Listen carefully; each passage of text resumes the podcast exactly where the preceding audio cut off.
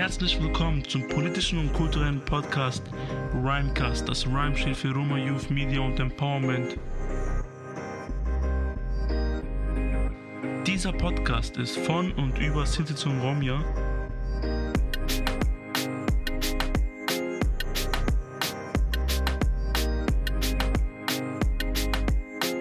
Herzlich willkommen zum Jahresrückblick von Rhymecast über Sinti und Roma für das Jahr 2021. Na Nino, alles klar, wie geht's? Bist du schon gespannt? Moin moin und herzlich willkommen auch von meiner Seite. Jahresrückblick für 2021. Ich bin sehr gespannt. Ja, mir geht's soweit gut, CU. Wie geht's bei dir? Was geht bei dir? Wie geht's dir? Ja, super. Ich bin gerade ein bisschen aufgeregt, habe ich dir ja schon erzählt vor der Aufnahme. Das ist ja diesmal besonders bei diesem Jahresrückblick. Tatsächlich nehmen wir das wie immer auf, also ich zu Hause und zu Hause. Das Interessante ist, bei unserem ersten Jahresrückblick letztes Jahr, äh, ich meine, später kommen wir noch, wo wir uns das, das Jahr jetzt reflektieren, 2021, wie das für uns war. Aber ich erinnere mich noch, ähm, ungefähr letztes Jahr, Ende November, Anfang Dezember, ähm, da war ich ja bei dir, weil wir mit NDR ähm, diesen Beitrag gedreht hatten. Und da wurden wir quasi gefilmt, während wir den Jahresrückblick für das Jahr 2022 gefilmt hatten, äh, also aufgenommen hatten.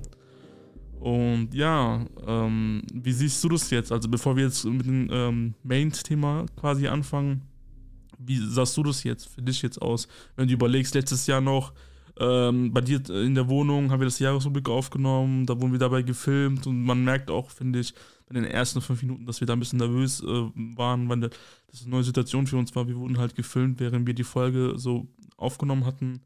Ja, genau, wie war es für dich so? Kannst du noch erinnern? Ja, klar, also das war ähm, natürlich generell so ein Experiment für, für uns, weil wir haben ja zum ersten Mal so einen Jahresrückblick gemacht und wir, wir wussten gar nicht, wie das sein wird und so weiter und direkt vor der Kamera ähm, vom NDR dazustehen, war erstmal ungewöhnlich, aber wir sind relativ schnell in den Flow gekommen und dann waren wir wir selber und dann ist es relativ irgendwie selbstlaufend gegangen.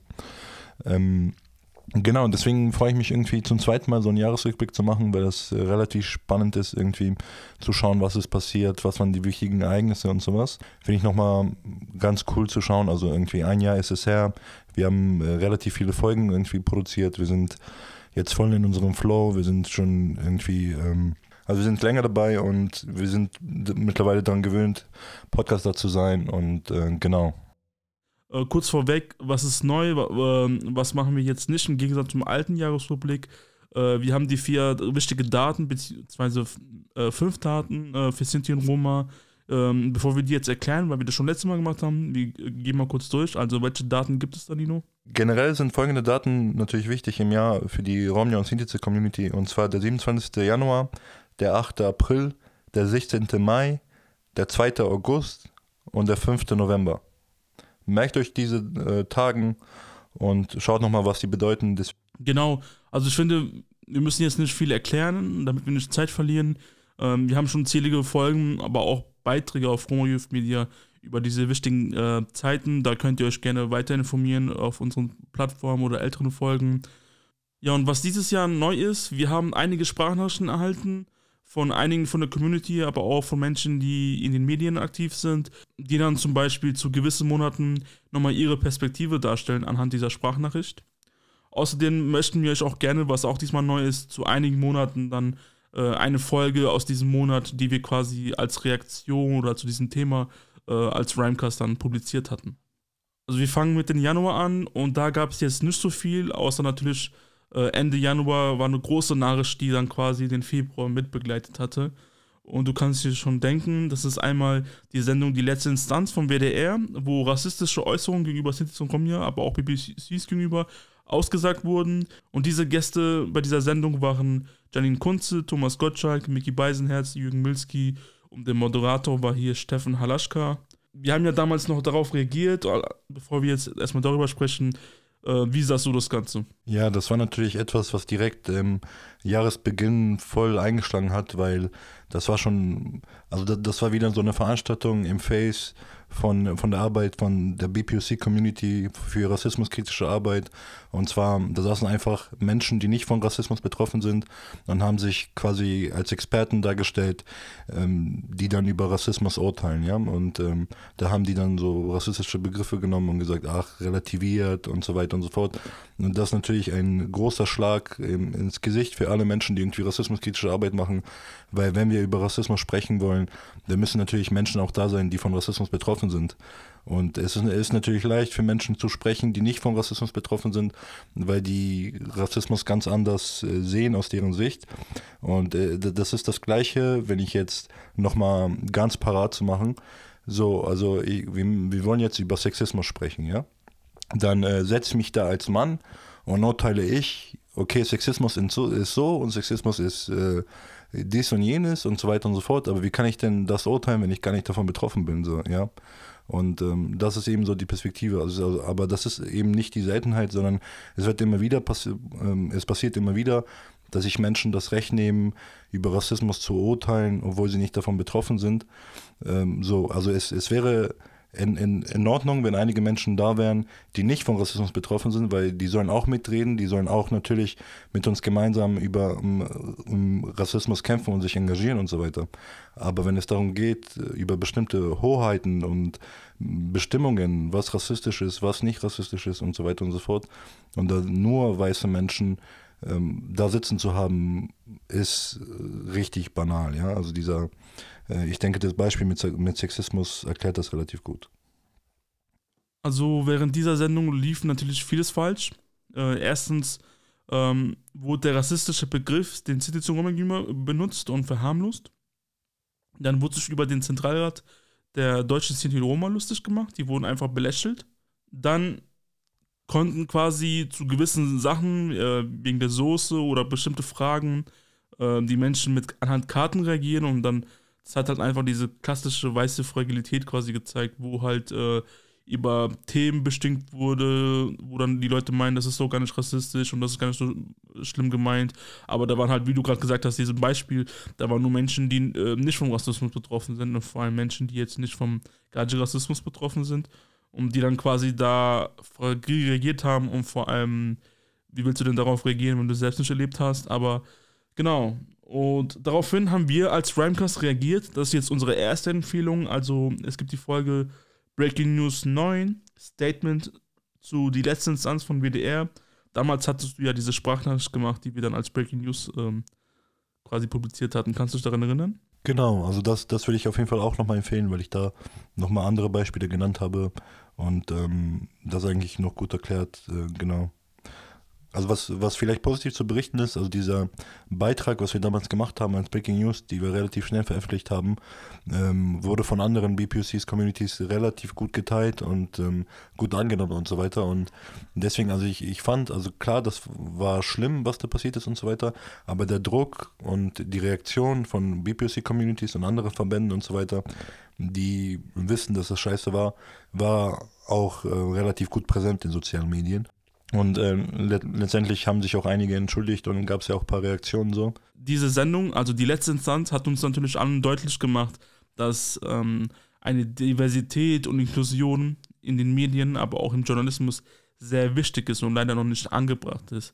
Natürlich müssen die Redaktionen aufgeklärt werden und sensibilisiert werden, aber damit auch in Zukunft nicht was passieren kann, äh, braucht es auch mehr Menschen aus verschiedenen marginalisierten Gruppen in den Redaktionen Menschen, die vielleicht moderieren, Menschen, die nur journalistische Recherchearbeit betreiben, also redaktionelle Arbeit etc.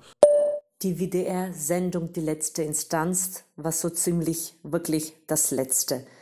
Da saßen Menschen und haben über Begriffe schwadroniert, die zutiefst menschenverachtend sind. Und diese Menschen haben darüber so gesprochen, ganz nach dem Motto, was mich nicht verletzt, kann nicht verletzend sein. Dieser Mangel an Empathie, Mangel an Kenntnissen hat mich zutiefst erschreckt. Dass in unserer Gesellschaft solche Sendungen noch auf äh, öffentlich-rechtlichen Kanälen laufen, ein Ding der Unmöglichkeit. Ich hoffe, dass die WDR dadurch einiges gelernt hat.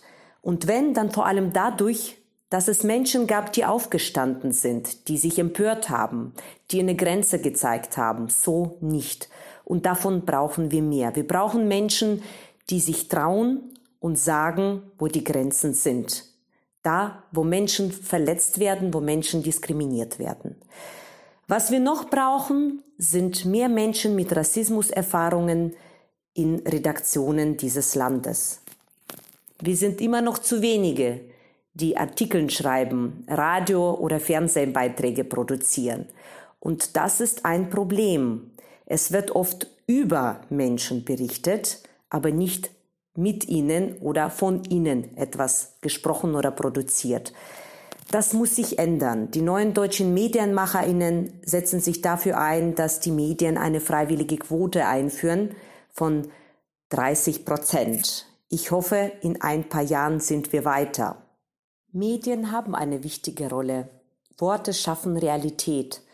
Und wenn in unseren Redaktionen mehr Menschen sitzen würden, die ja, die Diversität unserer Gesellschaft abbilden, dann werden auch die Medien selbst, die Berichterstattung viel differenzierter, viel objektiver und einfach realitätsnah. Genau dafür sind die Medien da. Ja, und wir kommen jetzt zum Februar. Im Februar hat sich natürlich dieser Vorfall rund um die äh, Sendung Letzte Instanz fortgesetzt. Dieser Vorfall führte zu zahlreichen Medienbeiträgen und vor allem eine mediale Aufmerksamkeit über Sinti und Roma, unter anderem Beiträge mit uns zum Beispiel, aber auch andere wie Gianni Jovanovic etc. hatten natürlich diese Aufmerksamkeit bekommen und hatten dann quasi, waren Sendungen. Wie ist es dann dir aufgefallen, was plötzlich im Februar passiert ist? Also durch diesen Shitstorm oder durch diese Aktion ist, war ja quasi viel Medienpräsenz über Sinti Roma auf einmal. Ja, auf jeden Fall. Also ich denke, die Aktion von äh, Enisa Amani, das quasi nochmal die letzte Instanz zu ähm, aus Sicht vom BPUC äh, zu gestalten, indem eben verschiedene ähm, Menschen, die davon betroffen sind, ähm, da sind. Also Gianni Ivanovic, wie du schon gesagt hast, war dabei für die Romja und Sintize Community und da, das fand ich super cool, weil man eben einfach, einfach die Sichtweise von ähm, Menschen, die von Rassismus betroffen sind, nochmal präsent war da, als Gegenbeispiel für die, die letzte Instanz, wo eben nur Menschen da waren, die nicht von Rassismus betroffen sind. Und gleichzeitig gab es sehr, sehr viel auf sozialen Medien und ich denke, äh, ja, so, so muss man eben reagieren, ne? so muss man irgendwie schauen, wie man solche Sachen äh, entgegentreten kann. Aber nichtsdestotrotz, wie du schon gesagt hast, um die Sprachnachricht auch ähm, erläutern, erläutern wird, also wie wichtig ist es, dass Menschen, die von Rassismus betroffen sind, gleichzeitig in Position sind, die eben ähm, auch kritisches, kritischen Journalismus machen im Sinne von ähm, nicht nur ähm, Rassismuskritik, sondern eben auch bestimmte Bilder und bestimmte Klischees zu brechen und so weiter. Und ich denke, das ist total wichtig irgendwie, dass man ähm, da bestimmte Menschen in bestimmten Positionen hat, in der Gesamtgesellschaft gesehen, um eben bestimmte Sachen auch zu verändern. So. Ich glaube, wir machen jetzt mal so einen kurzen Umschwung. Wir kommen gleich nochmal auf diesen Thema. Du hast es eben schon angesprochen, wegen Inisa Mani. Wir kommen am Ende des Teils für Februar nochmal darauf zurück. Aber jetzt erstmal äh, zu einer zur nächsten Nachricht. Also ein elfjähriger Sinto wurde von der Polizei in Baden-Württemberg verhaftet ähm, er wurde in Handschellen fortgebracht und mit dem Mulo gedroht, also von Polizisten. Kannst du dich noch daran erinnern? Auch dazu hatten wir damals ähm, das thematisiert. Bei einer Folge. Ja, auf jeden Fall. Also, ja, also ich war damals relativ baff, weil ich dachte mir so, wie dreist kann man sein, ein elfjährigen Kind ähm, mitzunehmen auf, auf, auf der Wache und, und so weiter und ihn auch vor allem wie dreist, also Mulo, wie du schon gesagt hast, heißt ja ähm, quasi der Tod ähm, auf, auf Romanes und damit auch zu drohen. Also da frage ich mich auch immer, also Menschen, die irgendwie Polizisten sind, wissen, was Kinderrechte sind, ja, und wissen, dass man einen Elfjährigen nicht mitnehmen ähm, darf und soll, aber trotzdem geschieht das halt, ne? Und wie paradox ist das eigentlich so ein Verhalten? Und äh, genau, damals haben wir auch darauf reagiert. Und ähm, ich weiß aber nicht, ob ähm, irgendwelche Konsequenzen von den Polizisten da gab. Aber das sind so Verhaltens, Verhaltensweise, die man nicht verstehen kann, ja. Also warum wird, wird ein elfjähriger Kind äh, mitgenommen, wo man ganz genau weiß, dass es verboten ist, ein elfjährigen Kind mitzunehmen, weil er eben minderjährig ist und gar nicht ohne Eltern irgendwie ähm, von der Polizei äh, ge genötigt werden kann und so weiter, ja. Und das sind so Fragen, die man sich stellt. Aber klar, Rassismus spielt halt eine große Rolle, so von wegen, okay, ein Sinti-Kind, dann nehmen wir den mal mit und schikanieren den mal so ungefähr. Äh, genau, das, ähm, solche Fälle sind dann immer wieder, also kann man nicht logisch verstehen, so, ne? Jetzt kommen wir zu der nächsten Nachricht. Ähm, Beatrix von Storch von der AfD hat die Gewalt an und Romja relativiert. Das war so eine Aussage bei einer Zeitung damals. Naja, man kennt das ja irgendwie von der AfD. Okay, also man, man weiß ja, also die Antiziganismus-Kommission hat ja ähm, dieses Jahr auch, auch quasi den Bericht vorgestellt. Und was krass war, das wurde dann ähm, irgendwie im Bundestag beraten. Und äh, viele Parteien haben sich nicht den ganzen äh, Bericht durchgelesen, aber die AfD tatsächlich schon. Und äh, dazu gibt es eine Rede im Bundestag und die hat natürlich den ganzen Bericht äh, relativiert und ähm, den ganzen Bericht, der ein, einmalig in Deutschland ist und der sehr, sehr viele Studien, die er, erstmalig ähm, durchgeführt wurden in Deutschland, quasi zusammenfassen und einen wissenschaftlichen Bericht von 800 Seiten macht und vor allem auch Förderungen stellt, wie man das Ganze auch ähm, quasi langfristig verändern kann, die Situation der Romja und Sintize auf verschiedenen Ebenen. Und ähm, bei dieser Rede sieht man einfach, wie krass rassistisch die AfD ist und wie krass einfach gegen, ähm, gegen, gegen, die ganze Veränderung ist, um eben tatsächlich, tatsächlich Rassismus strukturell irgendwie zu bekämpfen. So. Und ähm, das Krasse fand ich halt, also die haben sich tatsächlich damit auseinandergesetzt und viele Parteien haben das, viele Parteien haben sich auch damit auseinandergesetzt, aber eben nicht nur, nicht so, wie die AfD das getan hat. So, ne? Also und da müssen, müssen wir uns bewusst sein, wenn die AfD etwas boykottieren will und kritisieren will und so, aus, aus deren ähm, rechten Schiene, dann setzen sie sich auch mit diesem Thema auseinander so. Und ähm, vielleicht wäre das als eine Warnung, so als politische Konsequenz für die anderen Parteien, dass sie eben genauso fleißig sein müssen, um so einen Bericht zu lesen, um eben da Gegenwehr zu halten und tatsächlich auch äh, coole Positionen und progressive Positionen zu, zu so einem Bericht zu haben, so, ne? Und dass sie immer wieder Rassismus gegen Romja und Sintize äh, relativieren, ist ja nichts Neues. Die wollen ja auch immer wieder, die haben ja immer wieder ähm, auch Anfragen in verschiedenen Landtagen ähm, gestellt, die AfD, ähm, dass sie auch gerne Romja und Sintize zählen würden in den Bundesländern und so. Ja, also ganz genau nach der ähm, nationalsozialistischen äh, Regie sozusagen, um zu wissen, wie viel Romja und Sintize da leben. Auch wenn man das ganz genau weiß, dass es verboten ist, aber trotzdem versuchen die es. Jetzt kommen wir nochmal zu einem Punkt im Februar zurück, was wir schon am Anfang erwähnt haben, also ein paar Minuten vorher. Du hast es schon erwähnt, Enisa Mani. Enisa Mani hat es nochmal als Reaktion zu der letzten Instanzsendung eine Sendung auf YouTube äh, publiziert, quasi als Reaktion, wie gesagt, ähm, die dann die beste Instanz hieß. Und bei dieser Sendung waren Gianni Jovanovic, Natascha A. Kelly, Nawar Zarabian, Max Czolek und Mohamed Amjad äh, zu Gast. Naja, also die haben dann quasi ähm, eine tatsächliche bessere Instanz gemacht, indem die quasi verschiedene Gruppierungen da hatten und ähm, konstruktiv über Rassismus gesprochen haben und zu schauen, okay, wo sind die Positionen da und ähm, was, was es bedeutet, wirklich irgendwie ähm, mit, mit, mit, Rassismus sich auseinanderzusetzen, was tatsächlich rassistisch und was müsste man tatsächlich tun, um bestimmte Sachen zu verändern und so. Und ähm, genau, also so, so konnte eine Sendung aussehen, auch so irgendwie für die öffentlich-rechtlichen Medien wenn man tatsächlich über Rassismus sprechen will, so, dann äh, wäre das so ein Beispiel, wie, wie das tatsächlich laufen kann, um wirklich konstruktiv was zu verändern.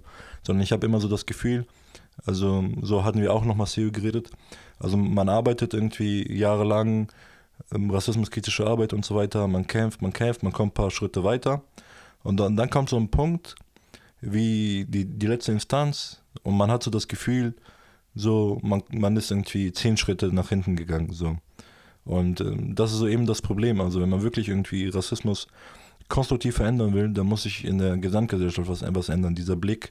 Und nicht eben, ähm, ja, das Problem ist halt, dass Rassismus relativ oberflächlich behandelt wird in Deutschland. Also alle denken, so Rassismus ist nur das, wenn die Nazis in Sachsen irgendwie Leute durch die Straße jagen. Aber das ist eben nicht. Es ist eben ein Konstrukt, was unsere ganze Gesellschaft durchläuft. Also es gibt keine rassismuskritische Räume, sei es Schule, Polizei oder sonst was. Und das zu verstehen und Rassismus tatsächlich als Konstrukt zu verstehen und als Problem und so weiter, dann merkt man erst, wie viel Arbeit und so weiter dahinter steckt und was alles rassistisch ist und was nicht. Aber eben, solange wir diese oberflächliche Sachen in Deutschland haben, werden wir nicht so wirklich vorankommen. So. Ich muss dir da leider ein bisschen widersprechen. Natürlich hast du recht, der Vorfall um die letzte Instanz hat quasi äh, diesen Diskurs natürlich ein bisschen äh, nach hinten geschoben, weil man, anstatt äh, weiterzugehen und weiterzumachen, muss man sich immer wieder wiederholen und wieder um die Debatten halt erklären, warum der rassische Begriff falsch ist, warum man den nicht benetzen sollte, warum das eine Fremdbezeichnung ist, etc. etc. Also, ja. dass es halt eine Fremdbezeichnung ist. Das, das hat das schon gemacht. Aber die Reaktion, die quasi, ähm, also das fing ja nicht mit die beste Instanz von Enisa Mani. Enisa Mani hat ja schon mehrere Wochen davor quasi so ein, ich glaube, Instagram-Video äh, hochgeladen, wo sie über diesen Vorfall spricht und die das WD, WDR kritisiert hatte. Und es ging ja um die Welt, das hatten alle geteilt. Das hatten berühmte Rapper geteilt, das hatten Sportler geteilt, Fußballer, ähm, Menschen, Journalistinnen, äh, verschiedene Gruppen, äh, divers, wirklich äh, verschiedene Leute auch geteilt. Das ging sehr viral. Das heißt, äh, die Thematik rum um den Rassismus, die zum Roma-Gemüte, also bei der Thematik ähm, um Rassismus gegenüber Sinti und Romja, ging auf einmal viral es hat einfach mal eine Visibility gehabt. Jeder auf einmal hat mitbekommen, okay, die davor, die es vielleicht nicht mitbekommen haben, natürlich, wir sind in der Bubble, äh, wir sind engagiert, wir äh, treffen uns mit Leuten, die auch engagiert sind und sind da drin, aber außerhalb der Bubble wissen leider wenige, dass es da einen Rassismus äh, gibt. Äh, oder beziehungsweise viele wissen, wenige wissen ja, was überhaupt sind die Roma dann sind und so. Ja. Und da finde ich, hat es schon eine Visibility erschaffen. Außerdem, was auch noch, also diese Debatte äh, quasi, was die auch geschafft hat, dass die ganzen Journalistinnen und die ganzen Medienschaffenden plötzlich angefangen haben umzudenken. Also es wird nicht mehr äh, wie zum Beispiel 2020 oder Jahre davor so Stereotype, stereotypische, klischee romantisierende Beiträge erstellt und wo quasi ich sag mal, ähm, Non-Romani-Journalisten äh, quasi Beiträge über äh, Sinti Roma gemacht haben, etc., die dann sehr klischeehaft waren. Äh, natürlich, die gibt es vielleicht äh, bestimmt immer noch irgendwo, aber es entstand plötzlich ein neuer Input an Beiträgen, mediale Beiträgen, Radio, Podcast, ähm, Fernsehen, Social Media etc., der zumindest versucht hat, objektiv äh, an der Thematik ranzugehen, äh, die Beiträge zu machen. Natürlich gibt es auch Zeitungen, die vielleicht ein bisschen konservativer sind. Aber es kam so ein klein, kleiner neuer Umschwung. Da, Zeno, würde ich dir auf jeden Fall recht geben, weil eben, also ich, ähm, ich war gerade in der Perspektive einfach grundsätzlich, dass ich es äh, schlimm finde, dass generell passiert, dass solche Talkshows passieren, die eben ganz klar ähm, weiße Menschen darstellt und da sprechen und so weiter. Aber die Konsequenz, die du gerade gesagt hast, also waren ja auch sehr, sehr coole Beiträge, die danach eben als die Konsequenz für die letzte Instanz war. Und da, das war natürlich super cool, dass eben sehr, sehr viele Journalistinnen da waren, um eben neuen Input zu machen, um quasi da bestimmte Sachen aufzuklären. Und deswegen war das eine, letztendlich hat man das sozusagen das Beste daraus gemacht aus unserer Perspektive so danach. Und äh, da gebe ich dir auf jeden Fall auch recht. Auch wir hatten eine Reaktion auf die Sendung Die letzte Instanz. Und zwar hatte ich quasi einen Podcast-Panel-Talk mit äh, der Journalistin Gilda Horvath und mit der Journalistin Nadine Micholek, die beide aus der Romnia-Community sind. Und, und zwar heißt das, ähm, das könnt ihr auch gerne nochmal nachhören auf Spotify und Co. Das heißt Aufklären und Inklusion im Journalismus, ein Podcast-Talk mit Gilda Horvath und Nadine Micholek zum Rassismusvorfall bei Hashtag die letzte Instanz vom WDR. Die beste Instanz ist deswegen wichtig gewesen, weil diese Produktion von Menschen, die selber von Rassismus betroffen oder von Intersektion betroffen waren, hergestellt worden ist und vor allen Dingen ähm, auch die Gästinnen nicht nur durch ihre Lebensrealität ähm, Expertise besaßen, sondern einfach auch auf der fachlichen Ebene einfach die Kompetenzen mit eingebracht haben. Und entsprechend dessen war diese Sendung äh, das Beste eigentlich, was Deutschland passieren hätte können. Und ich wünsche mir einfach in Zukunft, dass, äh, wenn Formate gemacht werden zu dem Thema Rassismus, dass äh, wirklich von Anfang an immer die Menschen mit einbezogen werden, äh, die das Thema auch in ihrer Lebensrealität auch ähm, nachempfinden können. Denn nur so kann man auch wirklich einen Strukturwandel, denn Rassismus ist ein strukturelles Problem, ähm, tatsächlich ähm, versuchen anzugehen und dort Strukturen zu durchbrechen und neue Narrative draufzusetzen. So, wir kommen jetzt zum Monat März. Im März hat uns auch immer noch der Vorfall, die letzte Instanz immer noch, quasi, es war immer noch aktuell. Was heißt, es war nicht mehr so viel aktuell. Im März wurde es natürlich ein bisschen ruhiger. Im März hatte natürlich der WDR versucht, eine Wiedergutmachung zu leisten. Und zwar gab es am 18. März einen Antirassismustag beim WDR. Das heißt, den ganzen Tag liefen Beiträge bei 1 Live, äh, ob das jetzt auf der Instagram-Seite war, auf YouTube eventuell, ich weiß nicht, ob auf YouTube war, auf jeden Fall auf der Instagram-Seite war ein Beitrag, wo ich auch mit involviert war. Dann liefen beim, bei den Podcasts und beim Radio auch Beiträge. Fürs Radio hatten wir damals ein Interview gehabt, was leider nicht ausgestrahlt werden konnte wegen technischen Problemen ähm, äh, aus, aus Seite vom ähm, 1 Live, was natürlich schade ist. Äh, genau, da hatten wir einen tollen Interview gehabt, der leider so nie kommen, rauskommen wird. Und natürlich gab es dann auch abends diese quasi diese Sendung vom WDR. Und da wurden natürlich zahlreiche Betroffene diesmal eingeladen, weil man versucht halt natürlich, ähm, das wieder gut zu machen. Aber auch da hat man leider dann ähm, bei der Sendung beim Titel ein paar Fehler gemacht, wo dann einige, also ich glaube, da wurde damals, das Problem war Coloring. Ähm, genau, also ich will das jetzt nicht so viel aufgreifen, um keinen zu triggern und so weiter. Also zum Beispiel die Talia und Mrs. Onitor von Romanipen und zwei von der BPOC-Community, die hatten dann aus diesem Grund abgesagt. Und da war dann unsere Kollege Roxy von Space als Vertretung, die dann in der Sendung live ähm, die kritisiert hat und die letzte Instanz kritisiert hat, aber auch das Problem, dass die Diversität und Inklusion in den Medien, im Journalismus leider, was Siditz und Romja angeht, sehr gering ist. Äh, hast du es damals im Fernsehen gesehen? Kannst du dich da noch vage noch erinnern? Ich kann mich erinnern, dass wir während der Sendung, wir haben so eine WhatsApp-Gruppe mit einigen Aktivisten, wo wir dann immer äh, geschrieben haben und das angeschaut haben. War so Popcorn-Moment. Ja, auf, auf jeden. Also, ja, also Roxy, eine absolute Ehrenfrau, also Grüße gehen raus. Quasi, also äh, die hat die da auf jeden Fall sehr, sehr gut kritisiert und sehr konstruktiv und so weiter. Und ähm, genau das halt immer so, so die Sache, wenn man halt ähm, eingeladen wird und so weiter, dann ähm, genau, dann muss man halt irgendwie Visibility schaffen und bestimmte Standpunkte machen. Und ich finde, wie Roxy das gemacht hat, also kann man kaum besser machen, ja. Also das ist, das war eine sehr, sehr coole Sache, um eben einfach bestimmte Standpunkte zu machen aus rassismuskritischer ähm, kritischen Punkt.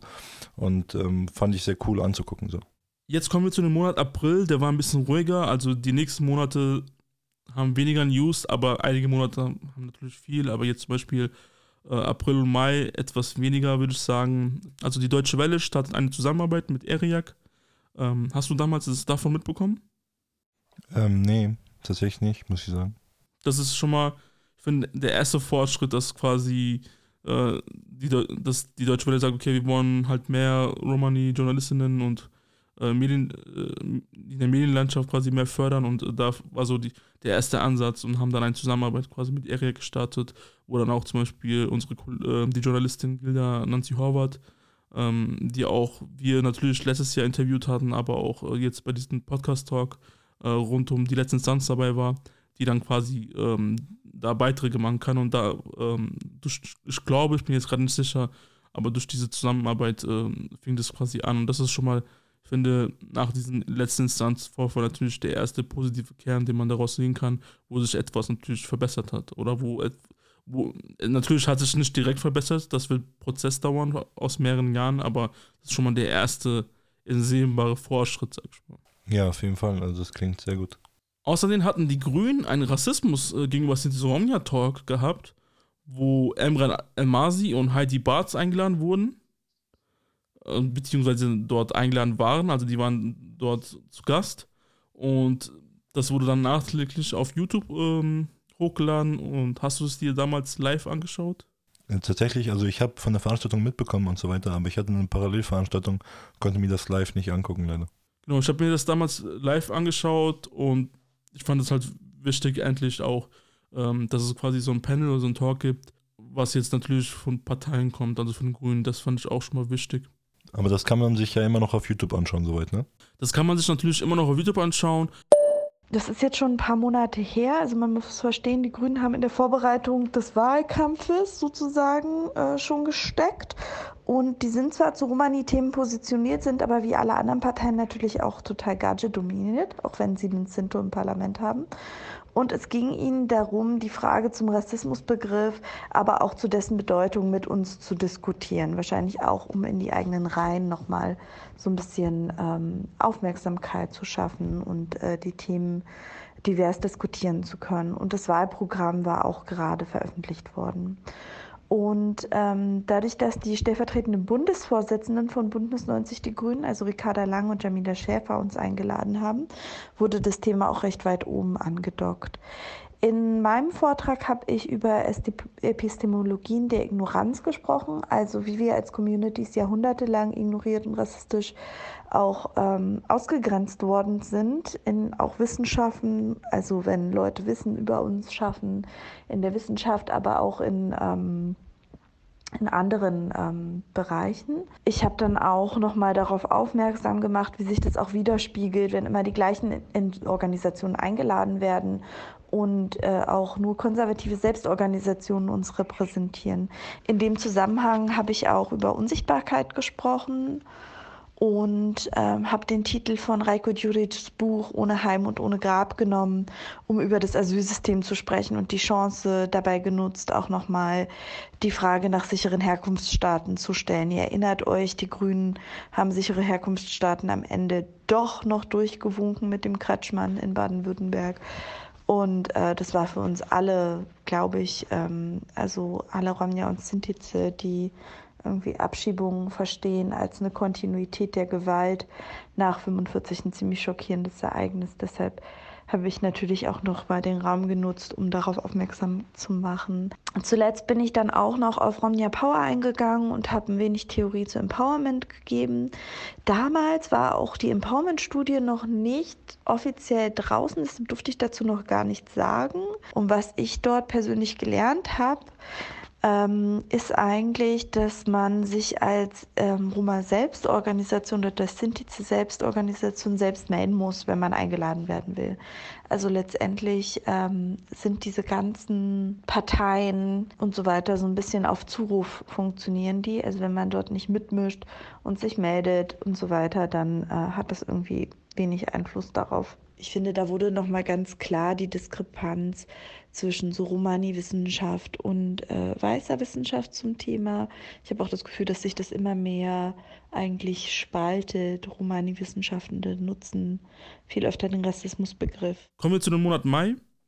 In Mai hatte eine Flugzeugcrew äh, eine Abschiebung einer Roma-Familie äh, verhindert und diese Roma-Familie, ähm, sie kommt ein, eine Stadt, die du so sehr gut kennen wirst, aus Nordheim, wo du ja äh, quasi wohnst. Genau. Beziehungsweise weiß nicht, ob du noch da wohnst. Und die sollten eigentlich, äh, also die sollten nach Kosovo abgeschoben werden und die Flugzeugcrew hat es quasi verhindert. Genau, also darüber ähm, kurz zu berichten. Also ich habe natürlich mit der äh, Familie Kontakt aufgenommen und so.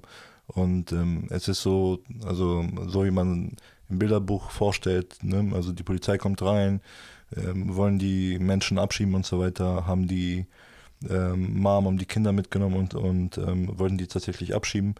Äh, die Mom ähm, ist halt krank und hat dann quasi im, im Flugzeug, ähm, hat dann quasi genau gesundheitliche äh, Attacke bekommen und ähm, also die Mom wurde und die Kinder wurden mitgenommen, wurden schon im Flugzeug gesetzt und dann ähm, hat halt die Mom eine gesundheitliche Attacke bekommen und da hat die Crew dann entschieden, okay, wir können die so nicht transportieren, ja. Und ähm, jetzt mittlerweile ähm, genau, sind, ist die Familie in verschiedenen Beratungsstellen hier in Nordheim und auch mit uns in Kontakt, ähm, um zu schauen, wie man, was man ähm, bei so einem Vorfall machen kann, weil eben, also es passiert doch immer wieder, auch in meinem Landkreis, wo ich gerade wohne, dass Menschen, ähm, also dass die Ausländerbehörde versucht, ähm, Roma-Familien abzuschieben oder generell Menschen abzuschieben. Und ähm, genau, da ist eben zu schauen, also das ist auch eine Familie, die Ketten geduldet ist, so und die schon seit Jahren hier geduldet ist, obwohl die Kinder hier aufgewachsen sind und so weiter und so fort. Und ähm, trotzdem ist es da sehr schwierig, irgendwie einen Aufenthaltstitel zu kriegen.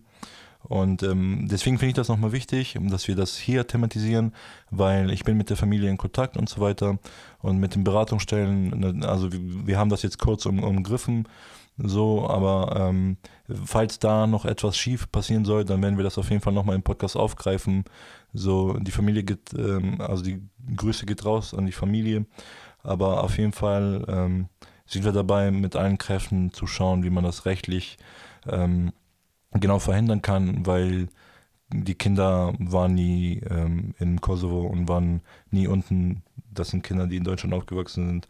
Und ähm, genau, es ist ein Verbrechen der Menschheit, dass solche Kinder immer wieder in den ex-jugoslawischen Ländern ankommen ähm, oder ankommen sollten, die eigentlich da nichts zu suchen haben. Ja? Und ähm, das ist so ein Fall, ähm, genau, dass man nicht so wirklich verstehen kann, ähm, wie sie denken, so eine Familie abzuschieben, obwohl genau die Mom gesundheitliche Probleme hat und so.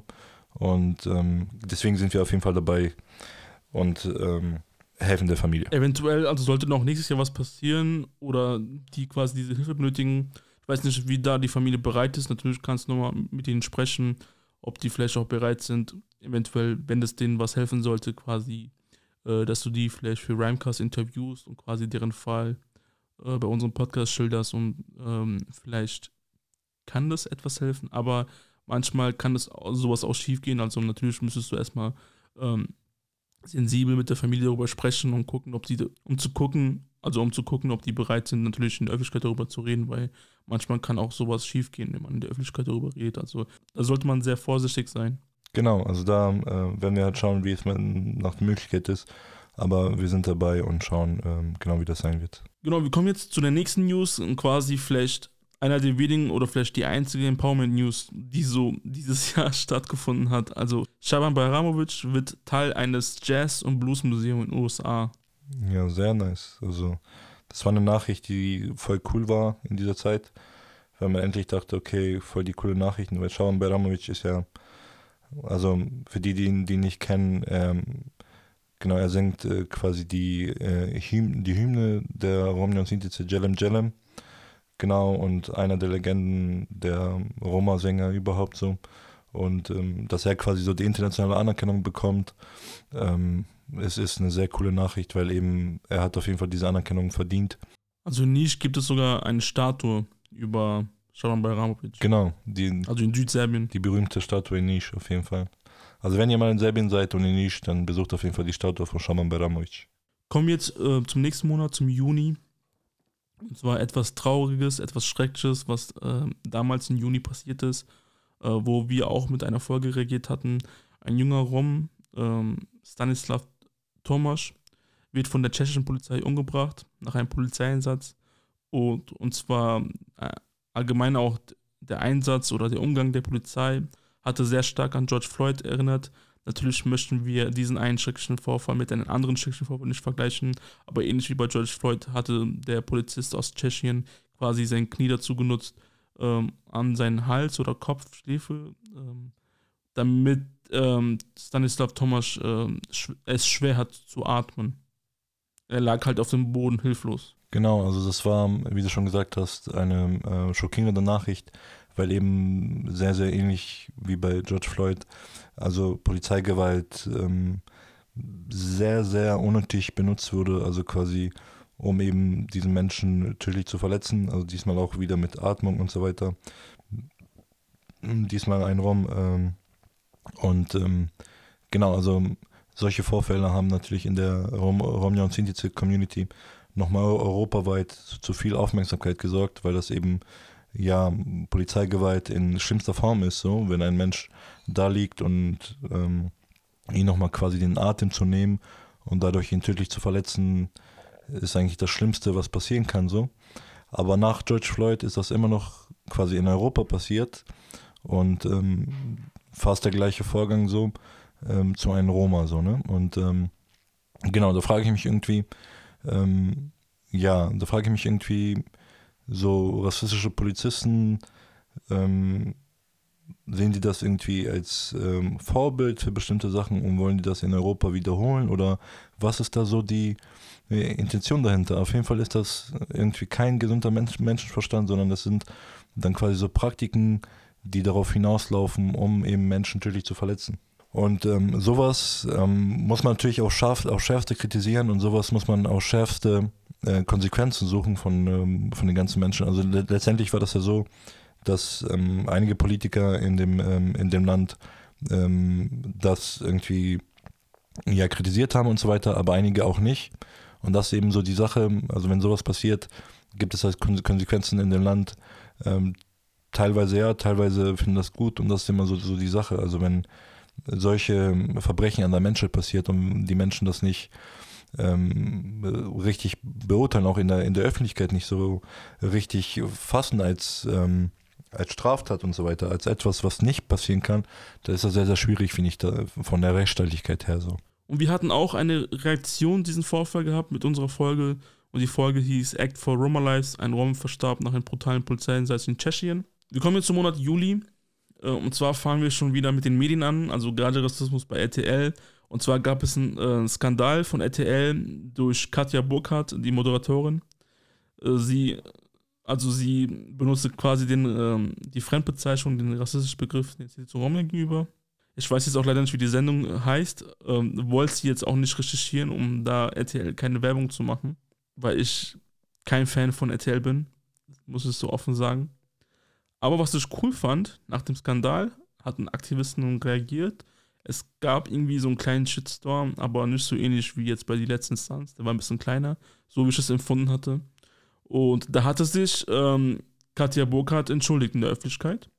Sie hat zugegeben, dass sie einen Fehler gemacht hat und ähm, dadurch wurde auch ein, quasi ein Aktivist eingeladen äh, bei ihrer Sendung, ähm, fürs Live-Fernsehen, der dann natürlich nochmal erklären dürfte, warum der rassistische Begriff schmerzhaft ist, warum der falsch ist.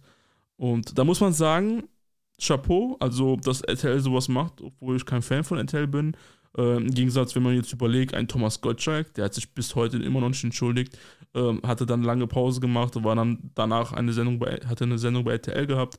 Mittlerweile gibt es ja wieder Wetten das, also der wieder ganz normal beim ZDF arbeiten darf. Also also er hat keinen Effekt davon gehabt. Also er hat ein bisschen Pause gehabt, hat dann wieder weitergemacht. Also ähm, jetzt, wo das wieder ruhig ist, arbeitet er wieder ganz normal. Also da gibt es quasi keinen sogenannten Nachbeben. Ähm, hast du das damals von RTL mitbekommen, diesen Vorfall? Genau, ich hatte das mitbekommen. Ich erinnere mich auch nicht mehr, in welcher Sendung das war und so weiter. Aber ähm, genau, was halt krass war, also die hat das ganz offen in irgendwelchen Kontexten gesagt so. Und ähm, wie du schon gesagt hast, also gab es irgendwie dieses Aha-Effekt, okay, ich habe einen Fehler gemacht und so weiter. Ich ähm, versuche das irgendwie zu korrigieren. Da hat sie diesen Menschen eingeladen und so weiter. Aber ähm, genau, das ist halt natürlich so die Frage, wenn so ein Vorfall passiert oder generell, wenn solche Vorfälle passieren, ob beispielsweise generell an den ähm, Fernsehsendungen und so weiter, ob bestimmte Schulungen bei bestimmten Sachen sinnvoll wäre. Ja? Also wenn ähm, Genau, wenn ihr nicht wisst, was bestimmte Begriffe aussagen, dann gibt es so viele Menschen, die quasi Weiterbildungen dazu geben. Und ähm, wenn man da quasi sich ein bisschen weiterbildet, dann ist man als Journalist, als Journalist sollte man ja über bestimmte Sachen irgendwie wissen, ähm, dann passieren auch solche Ungeschicke nicht mehr. So, ne? Und genau ist halt so die Frage, okay, sie hat sich entschuldigt und so weiter. Ein Thomas, Thomas Gottschalk, also sie hat versucht, das genau. irgendwie zu korrigieren. Wie du gesagt hast, auf jeden Fall Anerkennung dafür. So, ein Thomas Gottschalk hat das nicht gemacht, so und ähm, ich glaube, bei der letzten Instanz war das nur die Schauspielerin, die sich vielleicht entschuldigt genau. hat, ne? Die, die blonde. Janine Kunze. Genau die. Also, äh, und die anderen bei der letzten Instanz haben sich nicht so entschuldigt und das ist so natürlich die Frage. Also, man liest die Kritik, man liest die Sachen, man liest die Argumente und so weiter und wenn man sich da immer noch nicht entschuldigt oder nichts da reagiert, dann ist das ein bisschen schwach, finde ich, vom Charakter her. Weil, ähm, genau, wenn du siehst, dass du einen Fehler gemacht hast in der Öffentlichkeit und so weiter, dann solltest du auch den Mumm und den Charakter haben, dich für deine Fehler zu entschuldigen und ähm, genau dein, der Gesellschaft was zurückzugeben. Vor allem, wenn du in genau, die Gesellschaft sind wir alle, nicht nur eben Menschen, die nicht von Rassismus betroffen sind, sondern eben auch Menschen, die von Rassismus betroffen sind. Und deswegen finde ich da auch eine bestimmte Verantwortung, die öffentlich-rechtliche haben und vor allem Menschen, die von öffentlich-rechtlichen Gehälter kriegen. So. Mm, wir kommen jetzt zu einer Nachricht im Juli, wo ich leider damals sehr wenig davon erfahren hatte. Im Nachhinein frage ich mich, warum. Vielleicht liegt es vielleicht daran, also vielleicht liegt es auch daran, weil wir natürlich auch viele andere Sachen gemacht haben und man nicht natürlich mehrere Sachen gleichzeitig machen kann, aber das ist eine schreckliche Nachricht. Also die Militärpolizei in Brasilien jagt und tötet Romja. Leider durch die Recherche habe ich davon erfahren und konnte leider jetzt nicht so viel ähm, auf Englisch Input bekommen. Da war mehr auf Portugiesisch und das war dann schwer, da mehr in Input rauszukriegen. Also an euch jetzt, falls ihr, du gerade zuhörst und du hast diesen Vorfall damals mitbekommen und du hast mehr Input darüber, das kannst du natürlich auch gerne mit uns teilen, weil wir das in Zukunft nochmal gerne ähm, aufgreifen wollen. Und das ist nochmal wichtig aufzugreifen, weil das haben wir leider da, damals ähm, verpasst, ähm, aufzugreifen bei Ramcast. Aber es ist halt so die Sache. Man kann natürlich nicht mehrere Sachen gleichzeitig machen. Aber das, wie gesagt, ist halt sehr schrecklich, was ich da gelesen habe. Also, also hast du davon damals gehört und wie empfindest du jetzt, wenn du jetzt diesen Satz hörst? Wenn man äh, erstmal so einen Satz hört, dann ähm, denkt man, okay, man ist irgendwie im, ähm, im Wilden Westen oder sowas und nicht gerade im 21. Jahrhundert. Und ähm, unabhängig, was da passiert ist und so weiter, Menschen generell zu jagen und vor allem vom Militär oder von Menschen, die vom Staat sind, Polizisten und so weiter und so fort. Und Militär gehört ja zum Staat. Und dass die ähm, Romja und Sinti zu jagen, ist ja ein krasser Menschenrechtsbruch und Staatsversagen. So. Aber wenn, wie du schon gesagt hast, wenn Menschen mehr dazu wissen, sollen die uns auf jeden Fall mit Infos futtern und uns anschreiben. Dann greifen wir den Vorfall noch, auf jeden Fall nochmal auf und analysieren den Fall nochmal ganz genau für euch. Deswegen, wenn ihr die Infos habt, füttert uns auf jeden Fall damit. Da die nächste Nachricht. Bundesinnenminister Horst Seehofer und Roman Rose stellen den Bericht der UK vor. Also hier kurz UK äh, bedeutet Unabhängige Kommission Antiziganismus. Äh, aber natürlich wisst ihr das. Hier wurden einfach, also das Problem hier aber leider war, dass ähm, Menschen, die quasi bei der UK gearbeitet haben, also Menschen, die Teil der UK waren, äh, wo auch drei natürlich auch aus der Community waren, die wurden leider nicht eingeladen. Genau, das ähm, fand ich auf jeden Fall auch ein bisschen schade, weil eben, also es, es waren ja sehr, sehr viele Personen, die daran gearbeitet haben, also Wissenschaftler und WissenschaftlerInnen. Und wie du gesagt hast, drei Menschen äh, waren aus der Community und so. Und ähm, kannst, genau, kannst du mal gerne die Namen erwähnen? Äh, welche drei Menschen aus der Community, die quasi an der UK mitgearbeitet haben? Ich glaube, insgesamt waren das elf Menschen. Also die drei Menschen, die aus der Community waren und in der UK mitgearbeitet haben und sehr fleißig waren, waren äh, Silas Kropf, Professor Dr. Elisabeth Yunus und Professor Dr. James Weiss. Die anderen Personen, die bei der ähm, UK vertreten sind, könnt ihr auf jeden Fall googeln oder generell den Bericht zu der UK, also 800-seitigen Bericht mit sehr, sehr vielen fundamentalen Studien, die erstmalig in Deutschland durchgeführt wurden. Sehr, sehr interessante Sachen zu strukturellen Rassismus und sehr, sehr viele anderen Themen könnt ihr euch alles ähm, aus dem Internet entnehmen. Also sehr, sehr interessante Sache und ein Bericht, mit dem man sehr, sehr viel anfangen kann, wenn man sich über die Situation der Romja und Sintize informieren will in Deutschland. Und hier nochmal ein Be Beitrag für den, den letzten Beitrag quasi für Juli.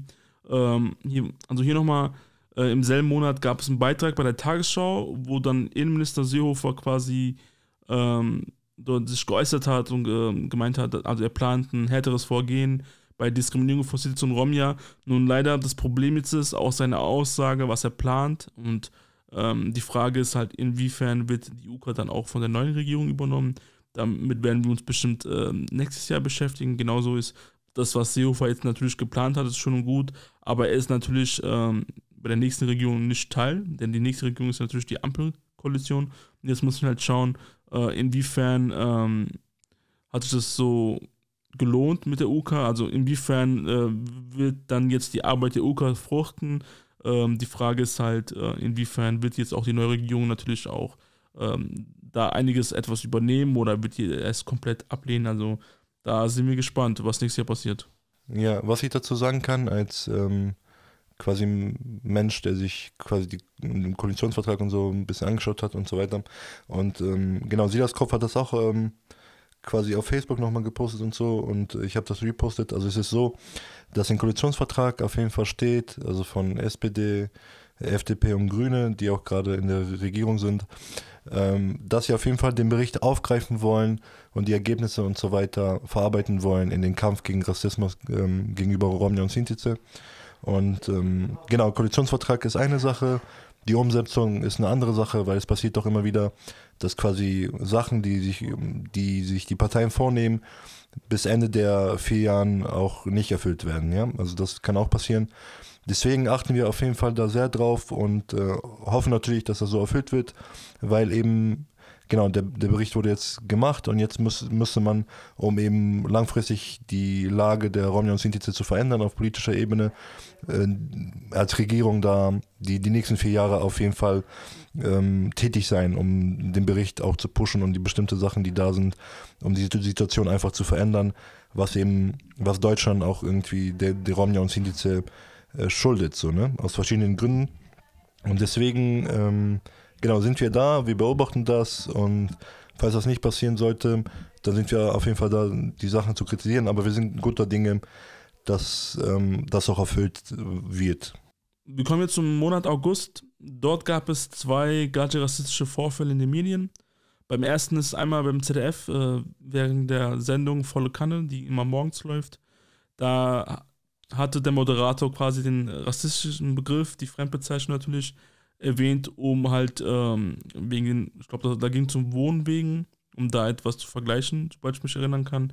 Und da wurde ein POC interviewt, der quasi ein Künstler ist. Ich weiß auch nicht mehr genau, ob das Wohnwagen ging. Auf jeden Fall war es so, dass man auch gemerkt hat, dass dieser POC, der interviewt dass der sich da unwohl gefühlt hat und da äh, versucht hat, so äh, den, dazu reagieren, aber der Moderator hat es ja nicht zugelassen und etc. Beim zweiten Beitrag war es von NDR Schleswig-Holstein. Da wurde quasi ein Mensch, ähm, der hat irgendwas gebastelt und irgendwas erzählt wegen seinem Leben und dann wurde halt der rassische Begriff benutzt auf Punkt, Punkt, Punkt, Leben etc. Um jetzt keinen zu triggern, wollen wir natürlich nichts reproduzieren. Ja, also da, ähm, genau wie bei dem vorherigen Beispiel, ist es eben, ähm, es passiert halt immer wieder, dass solche also rassistische Vorfälle im, im Fernseher und so weiter passieren. Und ähm, genau, da gab es auch relativ viel Kritik in sozialen Medien und so weiter. Und ähm, auch generell in der Community der Romja und Sintize, ich glaube, der Zentralrat hat es auch kritisiert und so weiter, weil eben wie genau die gleiche Argumentation wie vorhin, also solche Vorfälle kann man halt nicht hinnehmen und werden wir auch nie hinnehmen. Ne? Also solche Vorfälle werden wir halt immer kritisieren, bis letztendlich solche Vorfälle nicht mehr passieren weil die Gesellschaft muss, muss es, oder die, vor allem die Medien, muss es irgendwann mal checken, dass solche ähm, rassistische Scheiße nicht hinzunehmen ist. So. Ja, und zwar am 17.08. habe ich Fernsehen geschaut. Da gab es im ZDF die Sendung Wohnraum für alle. Und ein Architekt stellte dort sein Wohnkonzept vor und im Laufe der Sendung fragte der Moderator den Gast, bist du noch normaler Mitbürger oder schon Z? Das Wort wurde ausgesprochen. Wie gesagt, es ist eine rassistische Fremdbezeichnung, die uns von der Mehrheitsgesellschaft auferlegt wurde. Der Moderator, muss ich noch hinzufügen, hat sich entschuldigt im Laufe der Sendung. Und das ist auch sehr zu begrüßen. Es ist auch nicht selbstverständlich. Ja, fünf Tage später ging es dann weiter im NDR.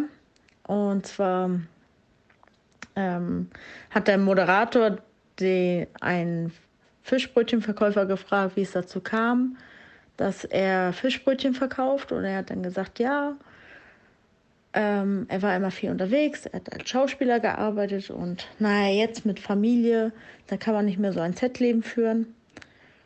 Und ja, ähm, das war auch wieder sehr heftig, weil also an dem Tag hatten wir Einweihung unseres Mamals.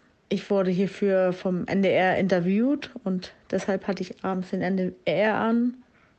Also ich schaue wenig Fernsehen. Aber ähm, ja, deswegen hatte ich ihn an, den Fernseher, und ich saß mit meiner Familie. Wir haben uns unterhalten und ja, plötzlich war dann eine große Stille im Raum.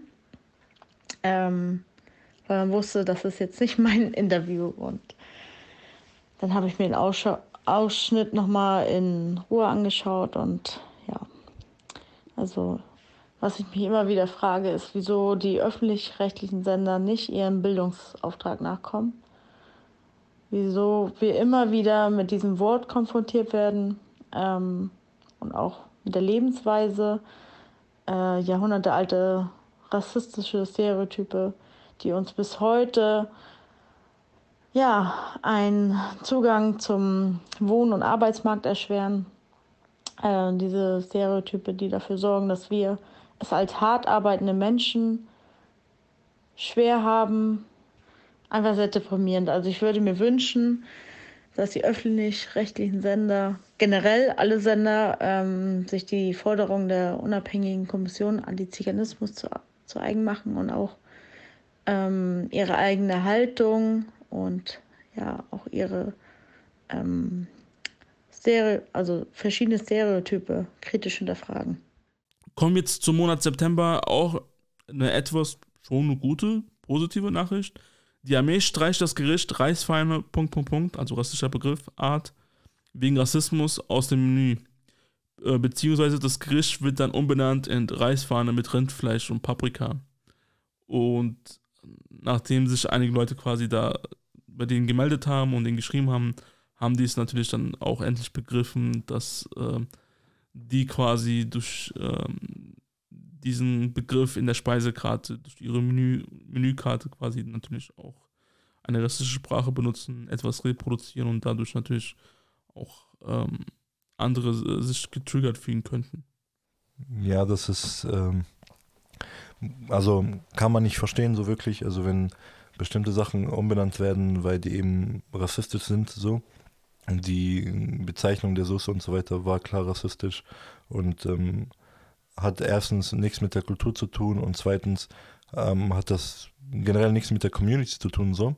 Ja, ansonsten würde ich sagen, für solche Leute, die sich irgendwie ja nicht verstehen, warum bestimmte Sachen ähm, umbenannt worden sind und so weiter, dann sollten sie sich auf jeden Fall informieren und eben schulen und dann äh, über, also es ist ja so, dass man bestimmte Prozesse braucht, um zu verstehen, ähm, ja, was rassistisch ist und was nicht. Und wenn man diese Prozesse hinter sich hat als, als Mensch, der weiß sozialisiert ist, dann wird man die Welt ein bisschen, bisschen besser verstehen. Und deswegen denke ich und, und, lade ich jeden Menschen ein, der irgendwie denkt, ähm, ja, dass, diese, dass das irgendwie ungerecht ist, warum das geändert worden ist. Ähm, ja, würde ich einladen, ja, Critical Whiteness Workshops zu machen oder generell Workshops, die ein bisschen den Horizont erweitern, würde ich auf jeden Fall empfehlen.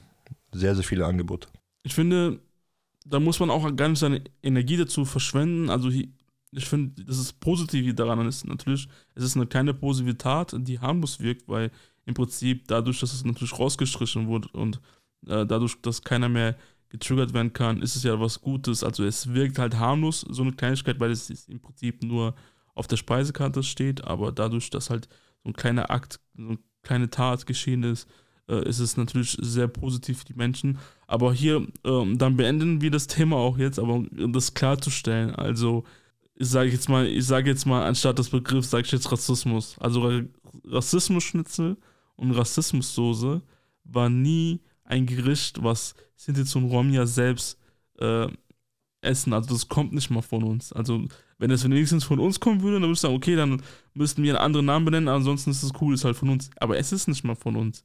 Ähm, nicht die Soße, auch so wie das Schnitzel gemacht, auch nicht von uns. W wird das jetzt irgendwas mit Gulasch sein? Würde ich sagen, ja, okay, vielleicht, weil Gulasch, dafür sind äh, zum Beispiel Romni aus Ungarn etc. oder andere Romni aus anderen Ländern bekannt, dass die guten Gulasch machen können.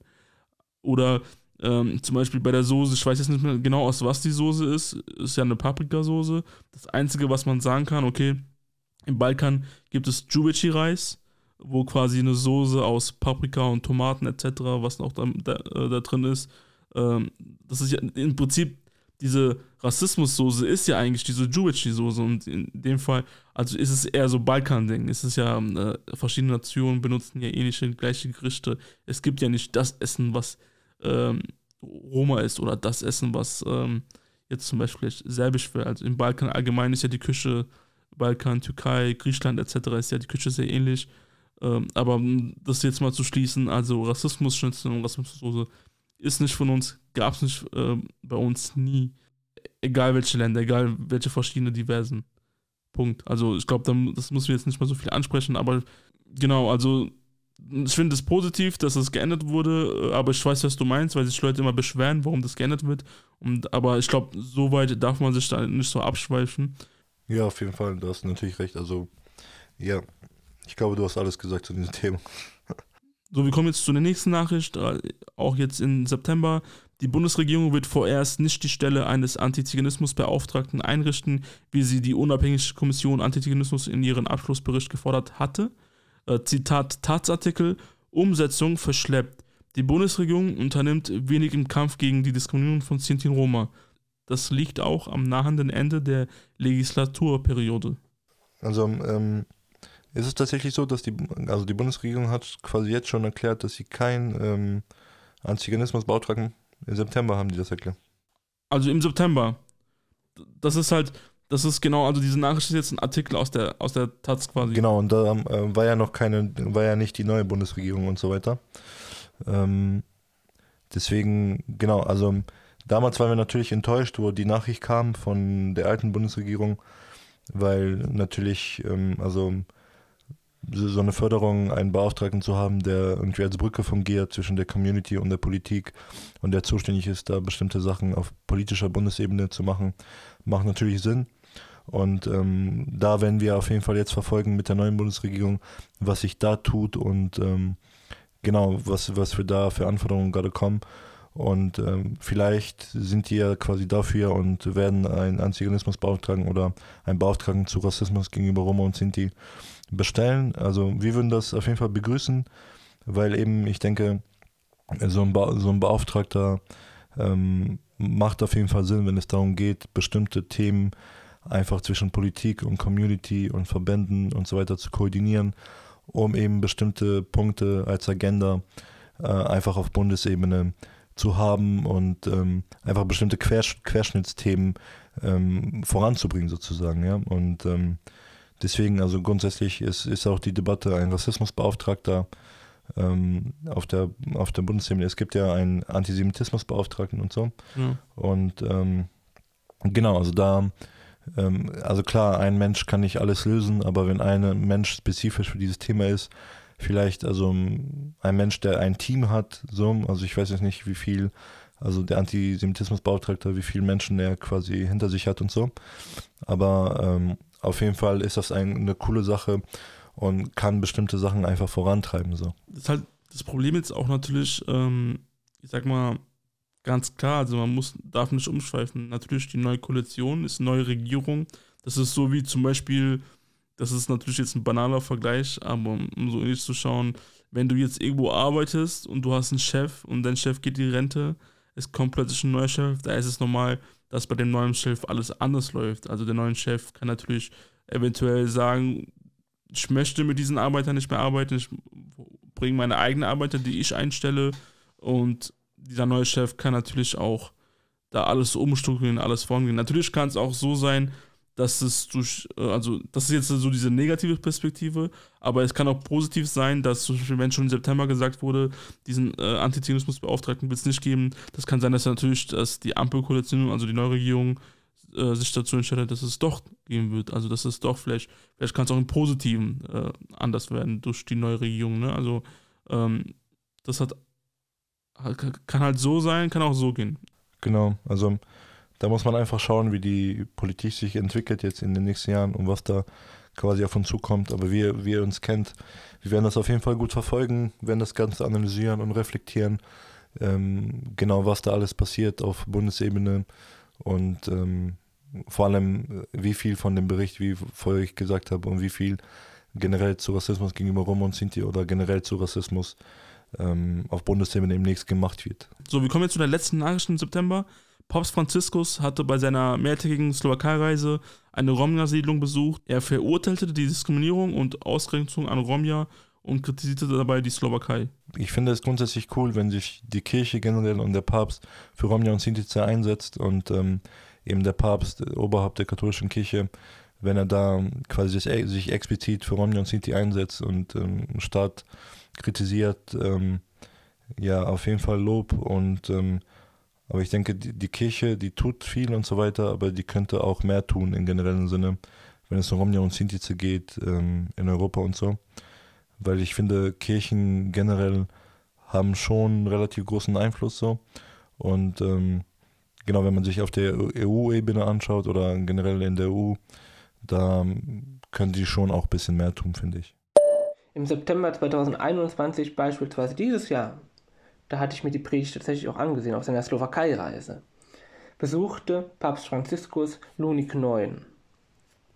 Das ist ein sehr heruntergekommenes vom Staat, eine große Roma-Siedlung, in der auch tatsächlich nur Roma leben, bis auf wenige Geistliche, die Salesianer, die dort aber eine kirchliche Organisation, ein Orden, sehr gute Arbeit leisten. Und man hat auch die Fortschritte gesehen man hat eigene Schulen eröffnet, man hat Kindergärten eröffnet, man wird nur vom Staat im Stich gelassen. Das heißt, dort ist tatsächlich die Kirche für die Menschen da, ein Anlaufspunkt. Und das hebte Papst Franziskus auch heraus. Denn dort ist die Situation nicht die gleiche wie in Rom, sondern diese Menschen müssen staatliche Hilfe kriegen. Diese Menschen müssen vom Staat anerkannt werden. Und da waren seine Worte dann eben auch drastischer und dies forderte er auch.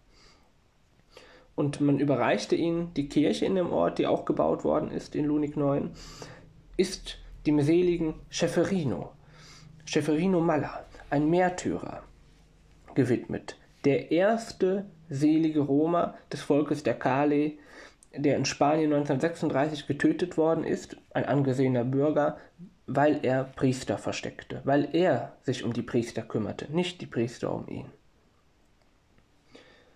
Und Papst Franziskus macht dies immer wieder in seinen bewegenden Besuchen. Er nimmt die Menschen heraus und zeigt sie der Gesellschaft, er zeigt sie der Welt und sagt, diese Menschen, sie sind wie wir, wir müssen Respekt vor ihnen haben, denn sie haben Respekt vor uns. Und ich glaube, dass das ein wichtiger Schritt ist, auch für die Menschen, dass der Mann, der Ober, das Oberhaupt ihrer Kirche, sie sieht und weiß, ihr, selbst wenn eure Lebensverhältnisse schlecht sind, ich nehme euch an, denn Christus würde euch auch annehmen. Und das sollte eigentlich ein Beispiel für die ganze Welt sein.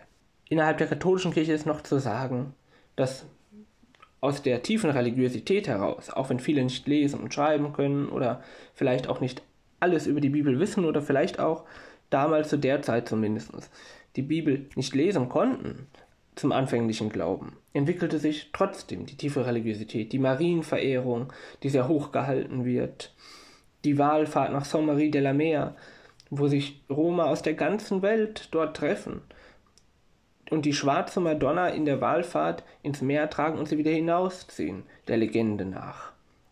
Und auch diese schwarze Sarah, wie sie heißt, eine Dienerin angeblich Maria Magdalenas, die haben Sinti und Roma aus der Welt zu ihrer Schutzpatronin ernannt und sie ist eine Heilige der katholischen Kirche. Ihr Gedenktag ist am 15. Mai. Genauso wie die Wallfahrt zum, zur Marienerscheinung nach Lourdes. Jedes Jahr pilgern Tausende von Sinti und Roma aus ganz Europa nach Lourdes. Und wir sind einfach ein Teil dieser Kirche und die Kirche ist ein Teil von uns und Papst Franziskus erkennt dies. Wir kommen jetzt zum Oktober. Im Oktober gab es einige Nachrichten mehr, im Gegensatz zu anderen Monaten. Wo fange ich jetzt mal an? Also, ich fange erstmal mit der Empowerment-Nachricht an. Auch cool. Das ist quasi hier jetzt die zweite Empowerment-Nachricht für diesen Jahresrückblick. Leider gibt es nicht so viel. Also, ich glaube insgesamt eigentlich drei Empowerment-Sachen. Ähm, die erste Romja-Bücherei in Malmo äh, in Schweden ist in Planung. Diese Bücherei soll dann Romani-Literatur anbieten und Literatur über die Romja-Kultur. Und diese Nachricht kam quasi im Oktober raus, dass das in Planung ist und die Eröffnung ist im Herbst 2022 geplant. Und mal schauen, eigentlich wäre es schon cool, wenn wir bei der Eröffnung dabei sind, oder was denkst du, wenn wir als Ramcast ja, auf jeden Fall. die Eröffnung in Malmö besuchen? Ich meine, Malmö ist nicht weit weg von uns, ne? Ja. Also ich, es ist ja generell die erste Bibliothek in dem Sinne, ne, die dann explizit genau. ähm, sowas anbietet. Also nicht nur die erste Bibliothek, so quasi die erste Bibliothek mit Romani-Literatur und Bücher über die Romja-Kultur, sowohl das als auch das. Genau, also das feiere ich auf jeden Fall. Also es gibt so, so viele Bücher und sowas und dass man das quasi sammelt. Also wenn das ein Anfang ist, dann ist das immer ein Vorbild für sehr, sehr viele andere Städte. Und wenn wir die Möglichkeit haben, werden wir auf jeden Fall da sein und vor Ort berichten. Es gab Strafbefehle gegen Polizisten in Singen. Äh, und zwar die Polizisten, kannst du dich erinnern, den Elfjährigen bedroht haben. Und da, dazu jetzt, also äh, in, die Staatsanwaltschaft Konstanz soll diese Woche quasi Strafbefehl gegen zwei der vier Beamten ausgestellt haben, die am 6. Februar 2021 ein elfjähriges Kind in Singen im Handschellen abgeführt und auf die Polizeiwache gebracht hatten. Gegen zwei weitere tatverdächtige Beamten soll das Verfahren gegen Auflagen eingestellt worden sein. Die Vorwürfe, die Vorwürfe gegen das Kind haben sich als vollkommen haltlos erwiesen. Also es gab Konsequenzen, aber also genau, das, Coole ist generell, also ich, dass es Konsequenzen gab, ist schon mal echt gut so. Aber tatsächlich wurde jetzt kein gefeuert oder so, ne? Also da müssen wir jetzt nicht diskutieren, das ist klar, wenn, wie gesagt, ne, wenn es ein elfjähriger, wenn der elfjährige Junge äh, eine ganz andere Nationalität hätte, also nicht der Sinto gewesen wäre, wenn er ein Deutscher gewesen wäre oder vielleicht, äh, sagen wir mal, Niederländer oder etwas Spanier etc., dann wäre natürlich ähm, die Lage ganz anders gewesen. Ja, aber, aber genau, wie du gesagt hast, also jetzt sieht man, also es gab ein bisschen Konsequenzen da. Genau. Aber letztendlich nicht viel. So, Genau. ne? Und ähm, das ist halt die Realität, wenn man was mit Romja und Sintize tut. So. Genau. Der Europarat ermahnt Tschechien, Tschechien muss bei der Bekämpfung von Stereotypen, Vorurteilen und feindseligen Äußerungen gegenüber Minderheiten seine Anstrengungen verstärken. Die Regierung in Prag wird zudem aufgefordert, die Romja zu entschädigen, die in den Jahren zwischen 1966 und 2012 Opfer von Zwangssterilisierung wurden. Genau, also ich, ich denke, das ist eine Geschichte oder generell ein Vorfall, die sehr, sehr wenige kennen, Leider. um eben, also leider, wie du schon gesagt hast, also mitten in Europa wurden äh, Romja und Sintize sehr, sehr lange eben sterilisiert, also sterilisiert, dass sie eben keine Kinder mehr kriegen und so weiter. Also gegen deren Willen und meistens wussten die das gar nicht. Und ähm, darüber, wer sich informieren will und so, also alle bleiben ähm, aus Göttingen und so, die haben da auch nochmal relativ viel Material, wenn es um die Sterilisierung in Tschechien geht. Aber äh, das ist eben so das Ding auch, was ich äh, denke. Also solche Verbrechen, die finden immer in Stillen statt, mitten in Europa. Quasi so das ähm, Schloss der Menschenrechte, sag ich mal. Also man muss auch ganz klar sagen, sorry, ich will dich nicht unterbrechen, du kannst auch gleich weiter deinen Satz ähm, beenden. Ja. Man muss auch ganz klar sagen, äh, ihr könnt euch äh, gerne weiterhin darüber informieren. Also es gibt die sogenannten 10 Steps to Genocide. Also was braucht es denn, um eine Bevölkerung, eine Gruppe, eine Minderheit so gesehen, wenn man es so sehen will, beziehungsweise Leute halt ähm, eine Gruppe von, von der Gruppe halt, äh, wo man Genozid ausüben will. Also was braucht es? Da gibt es halt verschiedene Steps. So zum Beispiel ähm, einer, zum Beispiel wäre Dehumanisierung etc. Also da gibt es verschiedene Steps und könnt ihr euch gerne weiter informieren, falls ihr noch nicht von den 10 Steps äh, zu Genocide erfahren habt. Und eine Gruppe systematisch die Frauen davon zu sterilisieren, damit sie keine Kinder kriegen können, das gehört zu einem Genozid. Im Prinzip ist es nichts weiter als ein moderner Genozid, der in den Jahr von 1966 bis 2012 ausgeübt wurde an Romja. Ja, also, Weil damit wurde verhindert, dass eine Gruppe sich nicht weiter verbreitet und die kleiner werden. Und das ist, bei Genozid geht es ja nicht nur darum, ähm, dass jemand umgebracht, also jetzt, sorry Leute, Triggerwarnung, aber bei Genozid geht es ja nicht nur darum, dass die Menschen halt so brutal umgebracht mit Waffen, mit so wissenschaftlichen, aber auch mit so medizinischen Sachen wie äh, Sterilisation, aber auch anderen Sachen. Genau das gehört auch zum Genozid dazu. Und das ist halt traurig, dass in Europa noch sowas passieren kann. genau. Also, guck mal, wenn wir jetzt sagen würden, okay, ähm, weiß nicht, irgendein europäisches Land, was nicht bei der EU ist, in Eu- Osteuropa, keine Ahnung, wo halt die Menschenrechte nicht so drauf geachtet werden oder irgendein, sagen wir mal, im Nahen Osten, irgendein Land, wo vielleicht arm ist und die Menschenrechte nicht äh, drauf geachtet oder in China so, äh, dann kann man sagen, okay, diese, äh, diese Länder sind, das sind Diktaturen, da sind äh, Machtverhältnisse da, äh, die Menschen leben da arm, die werden ausgebeutet. Das ist schlimm. Aber ihr müsst euch überlegen, die Tschechische Republik ist seit mehreren von Jahren, ich weiß nicht seit wann genau, ist Teil der Europäischen Union. Aber nicht nur die Tschechische Republik, andere Länder genauso, die genauso schlimm sind, äh, die äh, quasi ähm, den Institutionen Romja gegenüber in diesen Ländern so sind oder den Romja. In einigen Ländern gibt es ja nur Romja. Und das sind Demokratiestaaten, das sind Ländern, die Teil der EU sind. Wie krass ist das denn? Ja, also ich denke, dass ähm, Seno hat es eben auf den Punkt gebracht, eben, also das ist eben ein ähm, Genozid, der Romja und Sintize gemacht wurde, mitten in Europa. Und ähm, ich denke, das ist halt ähm, die Realität, die wir da haben, also dass Europa erstmal vom Menschenrechte spricht, ähm, ist nicht unbedingt der Hauptpunkt, dass Menschenrechte auch unbedingt beachtet werden, vor allem wenn es um Romja und Sintize geht, so. Und ich denke, wir können da auch weitere Länder irgendwie auflisten, was die alles machen mit Romja und Sintize. Aber ich glaube, da haben wir erstmal nicht den, ähm, die Zeit erstmal dafür, aber vielleicht machen wir das Genau. eine, eine Folge, um einfach äh, europaweit zu schauen, was da alles passiert und so. Aber grundsätzlich, genau, Genozid an Roma, mitten in Europa, recherchiert darüber und sagt es auf jeden Fall auch weiter Bescheid, damit es eben nicht im Stillen bleibt und dass die Menschen sich darüber informieren, dass eben ein Genozid auch stattgefunden hat mitten in Europa an Romja und Sintize. So, wir kommen jetzt zu der letzten Nachricht im Oktober und das ist vielleicht auch äh, von den ganzen Nachrichten natürlich auch die schrecklichste nochmal. Also wieder ähm, hier Triggerwarnung, halt wieder Tod durch Polizeigewalt. der 20-jährige Rom ähm, Nikos Sampanis, wird von der griechischen Polizei erschossen. Ähm, und zwar wird er, ein 16-Jähriger und ein 14-Jähriger, die im Auto sind, quasi auf Verdacht eines Autodiebstahls ähm, angeschossen und mindestens 38 Mal wird auf den geschossen, wenn nicht sogar mehr. Genau, der 16-Jährige wird am Bauch verletzt und verhaftet und der dritte, quasi der 14-Jährige, äh, konnte dann noch flüchten. Auch wir hatten damals eine Folge gemacht. Und zwar war das quasi, wo wir eine Special-Folge gemacht hatten, wo wir eigentlich für montags noch eine andere Folge hatten. Äh, und zwar war das die 50. Folge, die hieß Griechische Polizei erschießt 20-jährigen Roma. Genau, ich denke, ähm, guckt euch nochmal die Folge an. Ähm, das ist eben nochmal so ein äh, Fall, was eben ganz klar ähm, Polizeigewalt an und Sintice äh, gemacht wurde. Also wenn man eine Verfolgungsjagd macht und so weiter und wenn man ganz klar auf die Menschen schießt und also es gab, es gab halt keine, ne, also die Menschen, die verfolgt wurden, die haben nicht an, auf die Polizei geschossen. Ne? Also das ist der, der Fakt. Also die Polizisten waren genau. nicht bedroht, aber die Polizisten haben trotzdem auf die Menschen geschossen und ähm, genau, also das war jetzt keine Gegenwehr oder sonst was, sondern das war eine Absicht zu töten. Und ähm, genau, also da guckt euch nochmal die Folge an.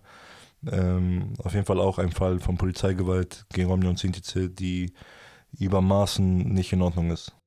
Hi, ich bin Sarah von den Identitäterinnen und erstmal möchte ich Rhymecast danken und auch gratulieren zu einem weiteren erfolgreichen Jahr Podcasten. Danke für das Sprechen über so viele diverse Themen, die euch oder auch uns als Community bewegen. 2021 war für uns alle ein anstrengendes Jahr. Die pandemische Lage hält an und hat auch viele von uns sehr hart getroffen. Alleine deshalb ist ein Jahresrückblick an vielen Stellen einfach bedrückend. Auch für uns Aktivistinnen war die Organisation von Veranstaltungen oder Aktionen natürlich extremst erschwert.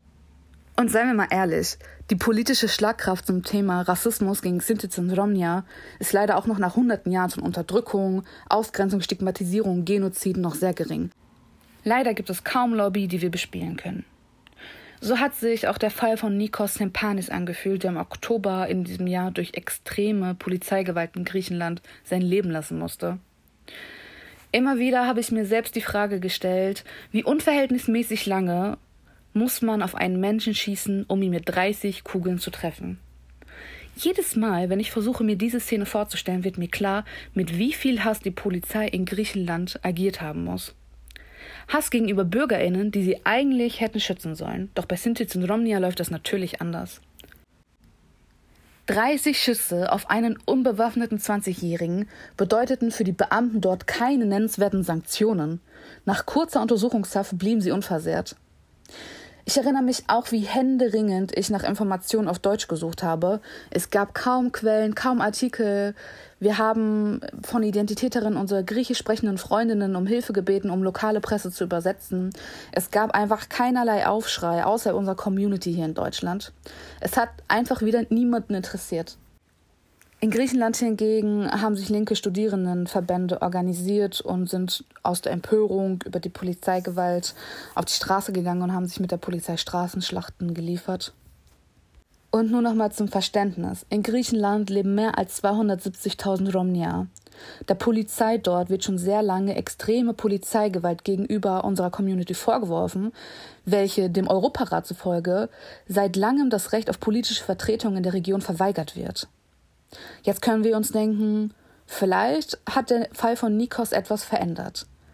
Aber leider hat es das nicht. Wir stagnieren weiter, wie in jedem anderen europäischen Land, wenn es um Sinti und Romnia geht. Möge Nikos im Power ruhen. Mögen wir unsere Kraft behalten, auch im nächsten Jahr laut zu bleiben. Es ist nötig. Also passt auf euch auf, seid solidarisch miteinander und dann sind wir uns 2022 bei unserem gemeinsamen Kampf für die Gerechtigkeit. Und wie wir im Ruhrgebiet sagen, Glück auf! So, wir kommen jetzt zum letzten Monat. Natürlich nehmen wir das gerade im Dezember auf und sind dann nicht in der Lage, natürlich nochmal zu gucken, was ist im Dezember passiert. Das heißt, unser Jahresblick geht natürlich nur bis November. Und das ist jetzt quasi unser letzter Monat. Und da sind viele, quasi viele kurze, kleine Sachen passiert. Aber wirklich, ich weiß nicht, warum, aber im November ist wirklich viel passiert. Äh, wo soll ich als erstes anfangen? Also einmal, äh, EU-Parlament möchte über die Polizeigewalt an Sinti Roma thematisieren. Das sollte sie auch.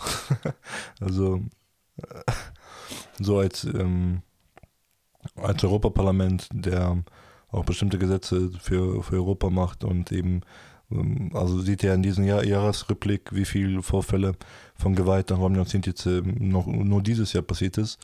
Und ähm, als, als EU-Parlament oder generell als EU-Kommission und so weiter ähm, sollten die auf jeden Fall auf politischer Ebene bestimmte Anker stellen, dass sowas eben nicht passiert an Romney und Sintize und generell so eine Polizeigewalt ähm, nicht passieren darf. Also da müssen halt bestimmte Anker gesetzt werden oder bestimmte Gesetze, dass ähm, wenn sowas passiert, auf jeden Fall Konsequenzen auch für die, von dem Bundesland der EU gibt. Die EU entschuldigt sich für die Sterilisation an Romja in der Slowakei. Auch die Slowakei entschuldigt sich äh, für die, diese Zwangssterilisation. Wir haben schon eben äh, Tschechien angesprochen, auch Slowakei ähm, natürlich hat es jahrelang gemacht. Ähm, zu diesem Thema haben wir eigentlich schon was gesagt, aber willst du dazu nochmal kurz ähm, reflektieren, also reagieren, ja. weil das ja nochmal Slowakei ist und weil die EU sich dafür entschuldigt. Aber nochmal von unserer Seite ja. aus, also warum reicht hier nicht eine Entschuldigung aus? Genau, also ähm, wir hatten ja davor gerade über Tschechien gesprochen, dass wir über einen Genozid sprechen.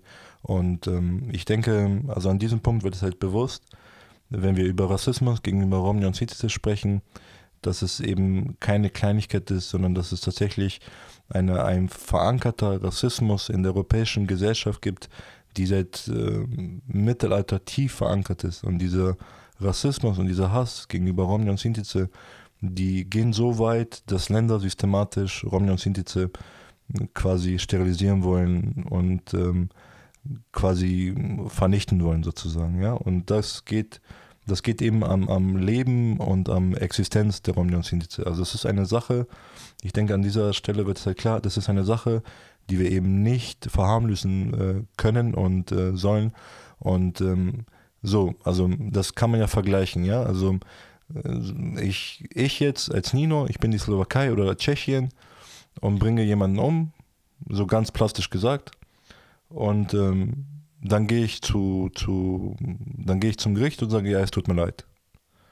So, also so platt gesagt, ja. Und ähm, so, also was klar wird, eine Entschuldigung tut es natürlich nicht. Also eine Entschuldigung tut es natürlich nicht. Es ist die, die Frage, welche Konsequenzen hat das? Welche, wie kann man das wieder gut machen? Was mit den Familien, die mit dem passiert ist? Wie können diese Menschen, ähm, also kann man das überhaupt re reparieren? Ja, also es gibt so viele Menschen, die vielleicht Kinder wollten, die, die ähm, dadurch keine Kinder haben konnten. Vielleicht auch ähm, einige Linien, ähm, ja, also einige Linien also gar nicht mehr existieren, einige Familien gar nicht mehr existieren durch die Sterilisierung. Und eine Entschuldigung tut es auf jeden Fall nicht, sondern da ist es, da geht es um Wiedergutmachung, um Wiederherstellung ähm, von seitens der EU und auch seitens von Tschechien, auch aus Slowakei oder generell Länder, die solche ähm, Sachen gemacht haben ähm, oder generell die solche krassen Menschenrechtsverletzungen an Romney und Sintize gemacht haben. Also Entschuldigung reicht auf jeden Fall nicht, sondern wir erwarten da Taten und Wiedergutmachung von der EU und von, den Bund, von dem Bundesland. Dann nächstes ein achtjähriges Mädchen, quasi eine Romney, ähm, ihr Name ist Olga, wurde von einer Metallschiebetour erdrückt und keine half ihr und das war halt in Griechenland. Das war, kam zu einer Zeit, wo wir leider nicht so schnell reagieren konnten. In dem Video konnte man ja sehen, also es war ein achtjähriges Mädchen, die an der Metalltür ver verklemmt war und keine Luft bekommen hat und auch geschrien hat und so weiter. Und ähm, das Krasse ist, finde ich, also da waren Menschen, die vorbeigegangen sind und ähm, dieses Mädchen äh, gehört haben, wie sie schreit und um ihr Leben kämpft und so weiter. Aber da gab es einfach keine Reaktion. Also gab es keine Hilfe, da gab es nichts. Die haben das krass ignoriert, dass da ein Mensch gerade am Sterben ist. Ja. Und ähm, in Deutschland sprechen wir immer über Zivilcourage und generell über Menschenleben retten und so weiter. Aber wenn es nochmal um Kinder geht und ähm, die Menschen so herzlos sind, dass sie vorbeigehen können, obwohl dieser Mensch gerade am Sterben ist, da frage ich mich, was ist, was ist mit diesen Menschen los? Wie kann man so sein? Ja, also wie kann man generell ein Kind sterben lassen können? Also da frage ich mich immer, was für ein Herz muss man haben als Mensch, dass man da nicht reagiert? Leider ich weiß es nicht, ich habe dazu viel nicht erfahren können. Ich habe mich da leider nicht auch die Zeit gehabt, mich damit zu beschäftigen. Wirklich leider, leider, es tut mir auch voll leid. Und eventuell hat auch vielleicht keiner geholfen, weil die wussten, das ist nur Romney, weil ich weiß es nicht, in Griechenland ist es wahrscheinlich auch schlimm, wenn man jetzt noch mal bedenkt, äh, wegen Nikos Sampanis nochmal äh, im Oktober. Äh, ich weiß, wie das in Serbien ist, äh, weil ich da Verwandte habe in Südserbien und als ich mal vor ungefähr zehn Jahren meine Verwandte besucht habe, ich weiß noch ganz genau, also ich hatte meine Oma quasi besucht äh, und meine Oma und Opa und wir wollten halt den Taxi rufen und wo meine Oma und Opa gelebt haben, das war halt in der Nähe von der Stadt quasi ein Roma-Viertel, Romja-Viertel, wo nur Romja aus Nisch gelebt hatten.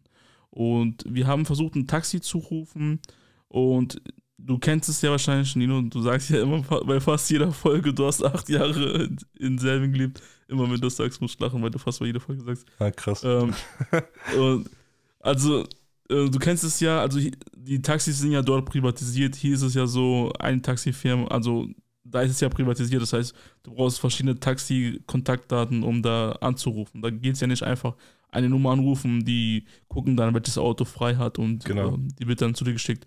Das heißt, die Taxis sind da privatisiert und du brauchst da verschiedene Visitkarten, du brauchst da mehrere Nummern und Visitkarten, um da anzurufen.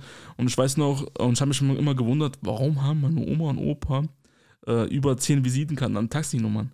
Warum wohl? Weil das Ding ist, wenn du da anrufst, äh, die können ja anhand der Nummer, anhand der Vorwahl äh, sehen, von welchem Viertel dieser Anruf kommt. Da wissen die ganz genau, dieser Vorwahl, diese Nummer, dieser Anruf kommt aus diesem Romja-Viertel in Nisch quasi. Das heißt, wir haben versucht, Taxi anzurufen, weil ich damals mit meiner Mutter zum Konsulat mussten. Damals hatte ich noch den serbischen Pass gehabt, das ist sehr lange her. Ähm, das war so das letzte Mal wegen meiner Anmeldung des serbischen Pass, musste ich halt das in Serbien erledigen, äh, weil ich so Geburtsurkunde damals gebraucht hatte, musste ich da ein paar Sachen klären. Und wollten halt mit dem Taxi dann zum Konsulat äh, fahren.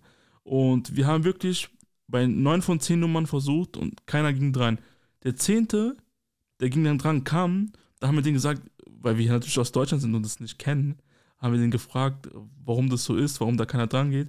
Da hat er gesagt, ja, das kann ich Ihnen ganz genau sagen. Also die Leute, ähm, die, das Problem ist, die haben Angst, durch ein Roma-Viertel zu fahren, weil die sagen, nicht nur, dass die Angst haben, die wollen auch nicht, die sagen, wir wollen kein Roma-Geld. Scheiße auf diese Menschen, wir wollen kein Roma-Geld annehmen, wir wollen da nicht durchfahren. Aber der, der Typ halt, halt korrekt, der gesagt, mir ist egal, so nach dem Motto, äh, Kunde ist Kunde in dem Fall, äh, ob du jetzt Roma bist, ob du jetzt Serbe bist oder was anderes. Du bist Kunde, du möchtest, du, äh, ich hole dich hier ab und du möchtest irgendwo hin, bringst dich hin, du bezahlst mich, alles gut so. Aber voll viele denken so und ich kann mir gut vorstellen, wirklich, das klingt krass und das klingt traurig, ich kann mir gut vorstellen, dass in Griechenland das Mädchen, was Hilfe gebraucht hat, dass die ähm, vielleicht ja ansehbar war, weißt du, eventuell, ich weiß es nicht, dass sie ein Rom ist und dass die Leute sich dann dachten, ach, diese Roma, scheiß auf die, warum sollen wir denen helfen, wir helfen ihr nicht, weißt du? Genau, also ich denke, du hast es eben auf den Punkt gebracht. Also ähm, das ist irgendwie so ein Verhalten von Menschen zweiter Klasse oder Menschen, die es nicht wert sind und so weiter. Und ähm, so weit reicht diese, dieser Gedankengut von den Menschen und so behandeln die auch die Menschen. Ne? Also und ähm, genau, also das ist das große Problem, glaube ich. Genau, irgendwie bei diesem Monat im November versuchen wir das irgendwie so Up and, up and Downs so aufzubauen. Hier nochmal eine Empowerment-Nachricht, also eventuell die letzte vielleicht. Also Romy haben wahrscheinlich den Blockdruck nach Europa gebracht. Also ich, ich habe so einen Beitrag gelesen, äh, der war auf Englisch und da haben auch Leute vermutet, also eventuell haben Romja wahrscheinlich den Blockdruck äh, nach Europa gebracht. Und da habe ich ein interessantes Buch gefunden, was quasi publiziert wurde, der ist leider nur auf Englisch. Äh, also das Buch heißt Roma in the Medieval Islamic World. Ja. Und dieses Buch ist, ist halt nur auf Englisch. Ähm, genau, und da wird halt thematisiert, dass eventuell halt die Romja damals den Blockdruck, dass die dann quasi, also dass die Romja den Blockdruck quasi aus dem Nahen Osten nach Europa mitgebracht haben, als sie quasi Richtung Byzantinischen Reich weiter dann äh, ähm, quasi ja gegangen sind oder gefahren sind, quasi, wo sie, weil zum Beispiel die Romja, die, ähm, wir gehen jetzt in der Geschichte sehr weit früh, die dann quasi Richtung Persien in der islamischen Welt waren quasi waren. Es gab ja viele ähm, muslimische Romja auch damals. Also manche gehen davon aus, dass es einige muslimische Romja gab, die schon immer Muslime waren. Also nicht immer, man geht, also es muss nicht immer sein, dass die vielleicht kommentiert sind, also die dann da gelebt haben, um dann quasi, dadurch, dass sie immer Richtung Balkan gegangen sind, dass die eventuell die Romja dann quasi den Blockdruck ähm, nach Europa gebracht haben. Sehr, sehr interessante Sache und ähm, macht auch Sinn, also so wie du es gerade sagst. Ähm, also ich, ich glaube, ich würde mir das, das Buch nochmal durchlesen und so. Ja, das Buch werde ich mir demnächst besorgen. Ist wie gesagt, ist auf Englisch. Ähm, kann man sich quasi online sowohl als PDF äh, kaufen, aber auch ähm, als richtiges Buch. Ich will jetzt mir, glaube ich, als richtiges Buch bestellen. Das, das Ding ist halt, das Buch wurde ähm, quasi in UK publiziert. Das heißt, ähm, man muss es natürlich immer bestellen und dann wird es erstmal von UK aus geliefert und ja. so. Ja, und da bin ich gespannt, was da äh, alles dann aufgelistet wird, eventuell mehr coole Sachen. Aber ich denke, also was, ähm, was du gerade gesagt hast, also das ist eben der, der Punkt, also das, ähm, also vielleicht auch damals ähm, im 9. Jahrhundert, wo die Romni und Sintize rausgegangen sind, dass eben, weil dadurch in diesem Gebiet sowohl Musliminnen als äh, Hinduisten und so weiter, Buddhisten äh, gelebt haben, so. Genau. Dass es eben sein kann, dass von Anfang an Romni und Sintize eben auch Musliminnen waren und nicht nur Hindu und Buddhisten und so. Genau. Und aus diesem Grund, wie du schon gesagt hast, Eben. Dass sie eben sehr viele Sachen gemacht haben. Also man merkt halt immer wieder die Anerkennung der Romni und Sintize generell in Europa für deren Kultur, für deren ähm, Sachen, die sie vorangetrieben haben, kommt sehr, sehr langsam so. Es werden halt immer wieder stichpunktartig Sachen entdeckt und stichpunktartig Sachen ähm, eingesehen, die Romni und Sintize Einfluss hatten, aber wir versuchen das immer wieder publik zu machen. Und das ist eben der Fall einer der Fälle, wo man sieht, dass Ronja und Sintize äh, relativ viel in, in Europa und auch in der Welt gemacht haben.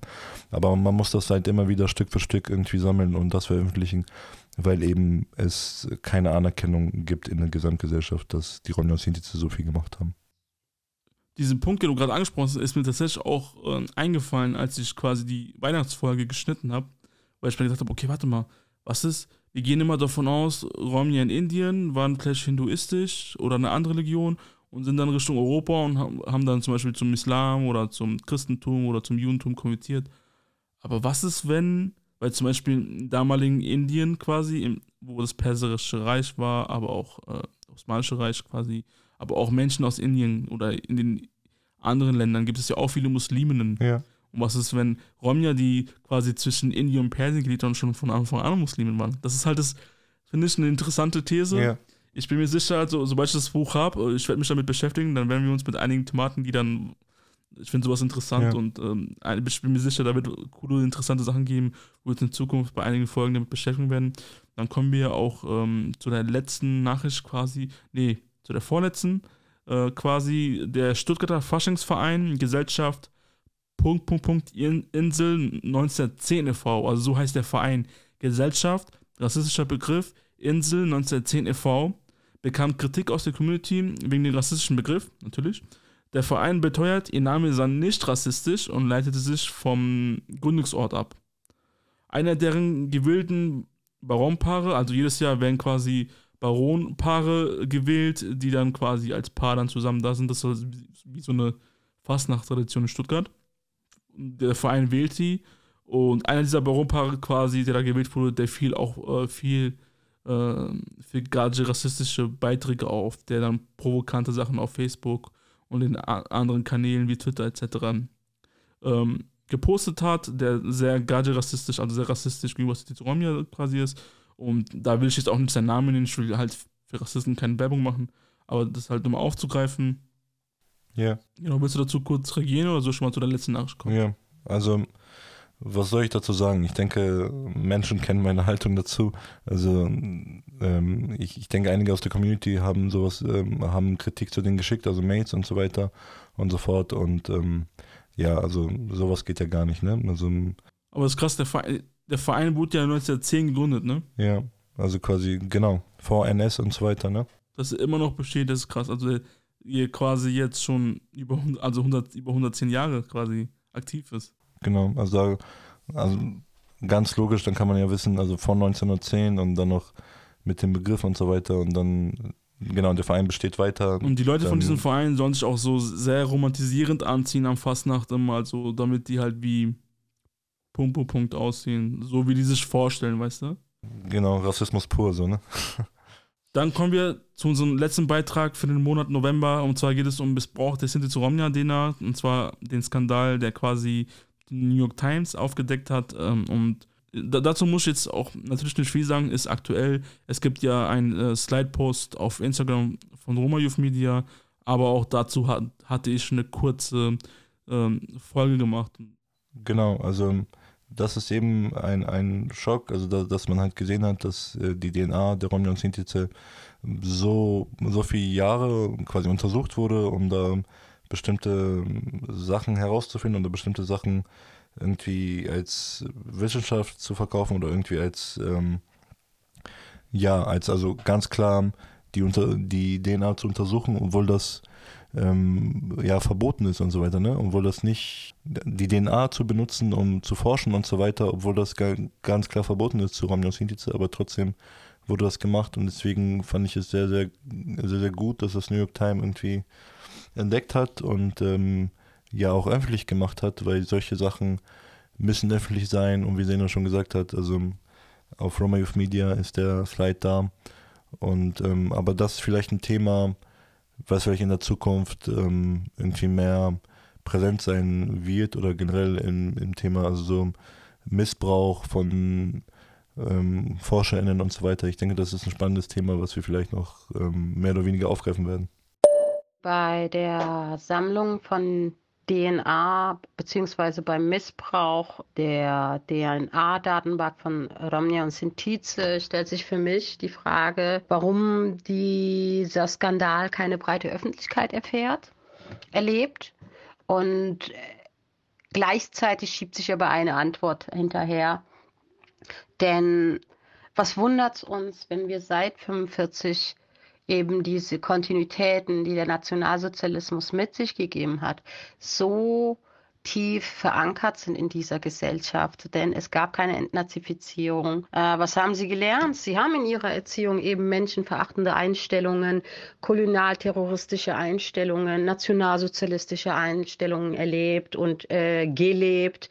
Und jetzt ist diese Frage natürlich auch deswegen äh, für mich relevant, um eben die Antwort darauf zu finden, warum diese Gesellschaft so tickt. Und das finden wir eben in den letzten Jahrzehnten des Nationalsozialismus, des Postnationalsozialismus, dass das heute noch so ist.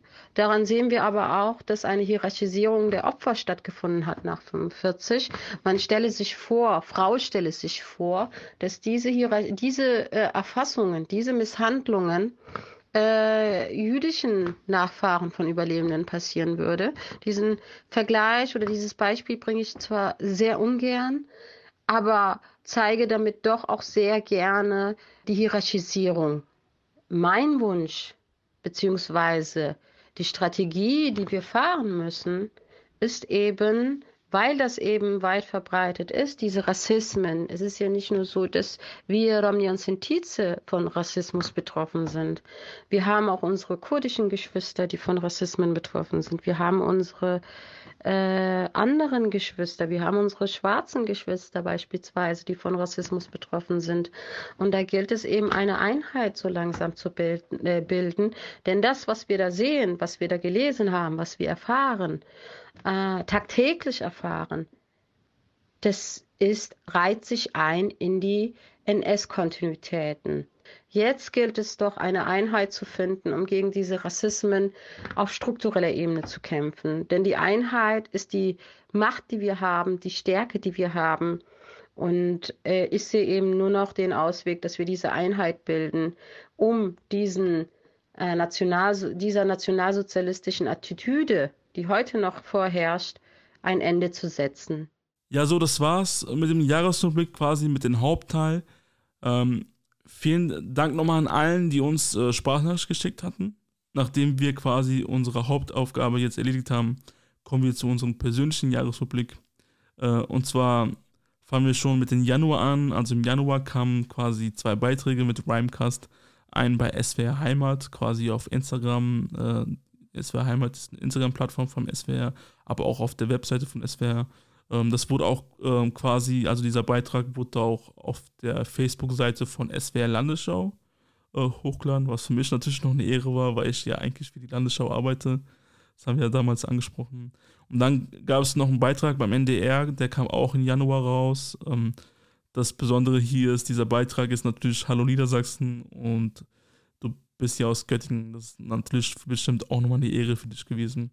Ähm, genau, und das haben wir ja schon am Anfang dieser Folge erwähnt, vor allem der Beitrag von NDR wurde ja aufgezeichnet ähm, bei dir in der Wohnung, als wir quasi damals den ersten Jahresrückblick für das Jahr 2022 aufgenommen hatten und danach wurden wir noch interviewt etc. und daraus wird ja ein Beitrag gemacht und beim SWR zum Beispiel war, du ja nach Mainz gekommen, da wurden wir quasi im Studio gefilmt und interviewt, wo ich eigentlich in den Kulissen arbeite, quasi das Studio, wo auch zum Beispiel die Landesschau vom SWR ähm, gedreht wird. Genau, und das war, das war voll ähm, cool irgendwie, also sowohl ähm, bei mir zu Hause als auch irgendwie ähm, in Mainz, vor allem weil du da gearbeitet hast. Eine Anekdote am Rande, also damals, wo wir im ähm, SWR waren, in Mainz, also bei mir in der Wohnung ging das voll, weil die haben ein paar Fragen gestellt und die waren okay.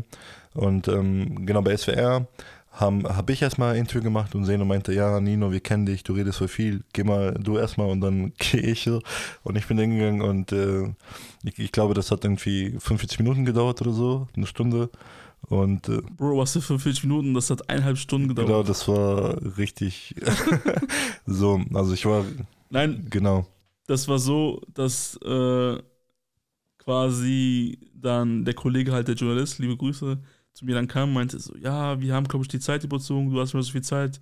Ähm, dein Kollege hat viel geredet, so, ja, war mir schon klar, war mir bewusst, wusste ich schon. Ähm, ja, am Ende des Tages ähm, habe ich jetzt nicht so lange gebraucht und wir konnten da was Cooles machen. Ähm, genau, aber ja, ähm, willst du noch was sagen oder sollen wir jetzt weitergehen? Genau, kannst gerne weiter. Persönlich ähm, im Februar, aber was auch schon in, natürlich im Januar anfing, auch äh, als die Sache mit letzter Instanz war, also, also Anfang des Jahres hatte mich quasi dann auf Insta von Roma Youth Media quasi eine Journalistin, Journalistin angefangen. Also Anfang des Jahres hatte mich damals eine Journalistin von 1 Live angefragt, für 1 Live dumm gefragt, äh, weil die Interesse hatten, einen Beitrag über Sinti Roma, sowohl für YouTube als auch für den Podcast zu machen. Und damals kam halt noch das Coole, finde ich, äh, im Gegensatz zu den anderen Beiträgen, diese Anfrage kam halt bevor die letzte Instanz kam. Natürlich sind die anderen Beiträge auch wichtig, aber die anderen Beiträge kamen natürlich aus Druck daraus, weil halt die letzte Instanz kam. Ne? Das war halt das Besondere und das kam halt uns gut gelegen, weil als wir im Februar den Dreh hatten, wo auch äh, zum Beispiel Roxana, Lorraine Wild, äh, die Amdrita, äh, die Tessia Schumacher und so weiter dabei waren. Äh, leider wegen Corona konnten wir uns nicht alle zusammentreffen, also es wurden immer in Paarenweise äh, gedreht. Das heißt zum Beispiel zwei Leute, die als erstes waren, waren zum Beispiel, sagen wir mal, um 12. Das andere Team war um 13 Uhr und das andere Team war um 14 Uhr. Das heißt, wir haben uns immer verpasst natürlich, weil wenn die gegangen sind, sollten wir dann kommen. Also wir haben uns dann gerade noch so vielleicht sehen können und begrüßen können. Und das war halt dann, als wir aufgenommen hatten, war natürlich eine Woche nach letzter Instanz und eigentlich war es auch geplant, dass dann zum Beispiel das Video in März kommt und dann haben die natürlich gesagt, natürlich ist es schlau, dann schon im Februar hochzuladen, weil das ja so das Thema aktuell ist und es war halt cool. Ähm, genau, und das Video könnt ihr jetzt ähm, immer noch auf YouTube und auf Insta anschauen. Ähm, ich glaube, auf Insta ist es mittlerweile schwer zu finden, weil natürlich 1Live auf Insta viele Beiträge postet. Aber ich glaube, wenn ihr auf YouTube 1Live dumm gefragt Sinti Roma eintippt, dann findet ihr es schnell. Und dann daraufhin im März kam dann auch ähm, ein Podcast-Interview quasi, wo Tessier Schumacher, also die, die Romney, die Schauspielerin und ich dann interviewt wurden. Ähm, das war natürlich auch cool. Ähm, Nino, du warst ja damals leider wenig, wenig äh, aktiv äh, wegen deines Studiums. Wie hast du es damals gesehen? vor allem diese 1 live Ich glaube, das ist etwas, wo man ähm, relativ schnell sieht, wie vielfältig und äh, wie cool unsere Community ist und wie, wie absurd einige Fragen sind. Und äh, also haben wir auch irgendwie als äh, Feedback bekommen von TeamerInnen, die das irgendwie nutzen. Also das Video wird auch genutzt für die Klassen, die ähm, irgendwie den ersten Eindruck zu Romney und Synthesis kriegen sollen, weil das eben äh, relativ, ähm, relativ cooles Video ist, der einfach zeigt, wie die Community so ist und wie stupide und absurd einfach ein paar Vorurteile sind. Und ähm, ich fand das richtig, richtig gut gemacht. Also ich konnte damals nicht dabei sein, aber es war voll gut gelöst mit sehr, sehr coolen Menschen, die da waren und ähm, eine sehr, sehr coole Sache. Das Ding ist natürlich, äh, wir wurden natürlich damals angefragt auf Youth Media, ob du und ich da dabei sein können. Und dann wurde ich natürlich genau. auch noch gefragt, ob ich helfen kann, auch ähm, andere zu fragen, die da interessiert werden mitzumachen. Das heißt, natürlich habe ich dann auch äh, an Roshana Lorebit, äh, die dann und an Tessie Schumacher dann mitgedacht, weil sie auch quasi auch ähm, in der Nähe von Köln und so wohnen und für die jetzt nicht so weit ist. Ähm, zum Beispiel, du solltest mit mir sein. Dann haben die versucht, äh, eine äh, die Aktivistin quasi, äh, eine andere ältere Aktivistin aus Respekt quasi erstmal die zu fragen, ob die kommen kann und quasi ihr so diese Visibility zu schenken. Die hat dann leider auch abgesagt und dann das Lustige ist auch, ähm, dann hatten wir eine andere, hatte ich eine andere Aktivistin quasi gefragt, die aus Köln ist, ob die kommen kann und dann sollten wir uns ähm, vor dem Studio quasi treffen. Dann hat sie sie kurzfristig nochmal abgesagt und dann äh, war schon die Journalistin so ein bisschen so in Panik, weil das halt, das macht man eigentlich nicht. Also wenn man absagt, sollte man bitte halt auch bei Beiträgen, Leute, weil das ist wichtig, so eine Arbeit, da wird, geht viel Planung, viel Recherche. Ist ja keine Arbeit jetzt für ein paar Minuten, das heißt, da wird ja wochenlang dafür für so einen Beitrag gearbeitet.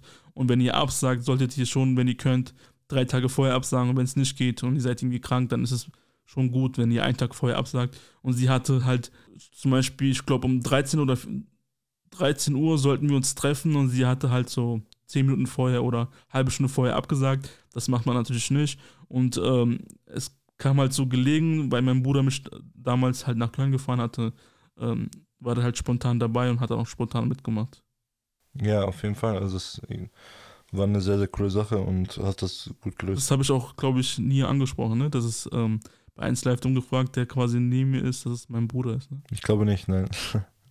genau, und ähm, es gab halt diesen Antirassismus-Tag im März dann, ähm, wo auch wir interviewt wurden mit 1 Live fürs Radio, was leider nicht ähm, auch dann veröffentlicht werden konnte, weil natürlich da ähm, technische Pannen gab, äh, weil das quasi wie so ein Live-Interview sein sollte, der dann aufgezeichnet und der dann ein bisschen später gezeigt werden sollte. Und beim Aufzeichnen gab es halt äh, Pannen, ging, hat nicht funktioniert.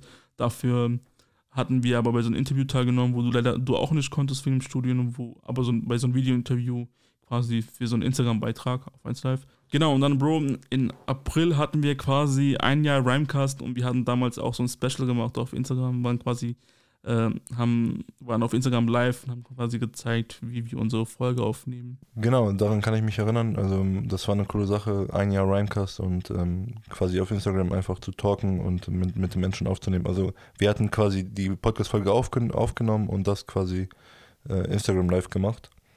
Und ähm, ja, fand ich relativ cool. Also ich denke, dass wir das in der Zukunft auch mal wieder auf Instagram und so live gehen. Das ist eine coole Sache. Dann sind wir natürlich ähm, Ende Juli, Anfang August waren wir in Auschwitz, also in Auschwitz, äh, mit Dikina Bista, mit der Jugendgedenkfahrt, die äh, immer jährlich stattfindet. Genau. Da sind wir natürlich. Was? Genau, also ich musste gerade lachen, weil ähm, ich, ich habe gerade gedacht, dass unsere Befürchtung war, dass wir wieder mit neun Leuten da sind. Achso, ja, ja, genau. Ja, natürlich, tatsächlich war das so, die erste Veranstaltung quasi, wo wieder Teilnehmer gab, wo wieder Workshops waren. Also wir waren so, es gab so circa 50 bis 60 TeilnehmerInnen und mit den ganzen Menschen, die quasi ehrenamtlich und mit den ganzen Menschen, die dann dort quasi ehrenamtlich engagiert sind, war es vielleicht über 75 eventuell. Und wir hatten auch im Rahmen unserer Reise dort quasi auch so eine Mini-Podcast-Reihe gemacht. Wir hatten circa vier Folgen quasi gemacht. Ähm, wir hatten quasi aus jedem Tag etwas ein bisschen berichtet. Ähm, genau, und genau. das Coole war, wir waren da quasi noch im Mediateam der Gruppe, die so genau, das genau die Sachen gemacht hat. Also wir waren halt Teil des, wir waren halt Teil des Medienteams, haben quasi im Rahmen des Medienteams quasi, quasi wie so Kooperation dann Podcast-Folgen über die Kinder bis da gemacht. Ja. Außerdem hatten wir ähm, Insta-Stories für Work in Germany produziert. Wir wurden quasi ähm, damals noch im Juli angefragt, ob wir Interesse hätten, für so eine Slide-Insta-Story-Reihe 15 Stories zu machen, was dann quasi ähm, bei denen hochgeladen wird. Und ich habe es damals auch so angeboten, gesagt, ja, hört mal zu, wir fahren äh, nach Auschwitz, nach Auschwitz für die Jugenddeckfahrt etc. Die Story kennt ihr ja eigentlich alle schon und äh, habe hab dann quasi angeboten, dass wir Teil der Videos dort aufnehmen, damit es natürlich auch ein bisschen authentischer ist bei gewissen Themen. Genau, also ich fand das relativ cool, wieder mit den Leuten äh, zu sein, also generell in Polen und äh, wie du gesagt hast, da haben wir auch für ähm, Walking Germany gedreht und so und ähm, es war voll, voll richtig nice, irgendwie wieder die Leute zu treffen, mit denen zu chillen. Also wie ihr wisst, wir waren ja so oft in äh, Auschwitz, ähm, also in ähm, genau Auschwitz und es ist so, dass es immer wieder heftig ist, ganz klar. Also dass immer wieder zu einem Museum und so weiter und so fort. Aber gleichzeitig freut man sich natürlich, die, man kennt ja die Menschen irgendwie, die zu treffen und zu schauen, was bei denen geht, ähm, wie sie sich entwickelt haben, auch den Organisationen und so. Und das ist immer eine schöne Sache, die immer wieder mal zu treffen und sich auch generell mit neuen Leuten zu vernetzen und so. Ähm, genau, war eine nice Woche. Genau, und dann äh, hatten wir natürlich, also danach ähm, hatte ich noch ein Interview gehabt mit Work in Germany, da ging es um Allyship. Da fand es auch mal cool, dass die quasi nochmal auf uns zurückgegriffen sind und uns quasi äh, die Möglichkeit gegeben haben, bei diesem Beitrag dabei zu sein. Du hattest leider auch keine Zeit, aber dafür war ich dann natürlich im Namen von einem Cast.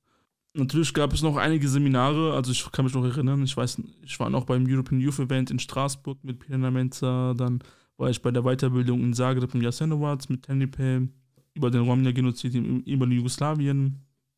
Ja, dieses Jahr hatte ich äh, mit einigen in einer Pfalz und so weiter einen Verein gegründet und wir haben jetzt auch zwei Projekte mit der WZ-Stiftung. Einer davon habe ich ja schon ähm, erwähnt, wegen Comic Leveln ist ja auch dieser, also wenn ich gerade überlege, irgendwie ist in 2021 so viel passiert. Äh, hast du auch so das Gefühl? Ja, auf jeden Fall. Also was ich jetzt vergessen hatte, wir waren ja noch ähm, wieder beim NDC, beim Forum, hatten dort referiert. Genau, also vielleicht, ähm, ja generell, also 2021, Corona und dies und das, aber trotzdem ist relativ viel passiert so. Ähm, wir hatten viele Beiträge gehabt und generell auch bei uns.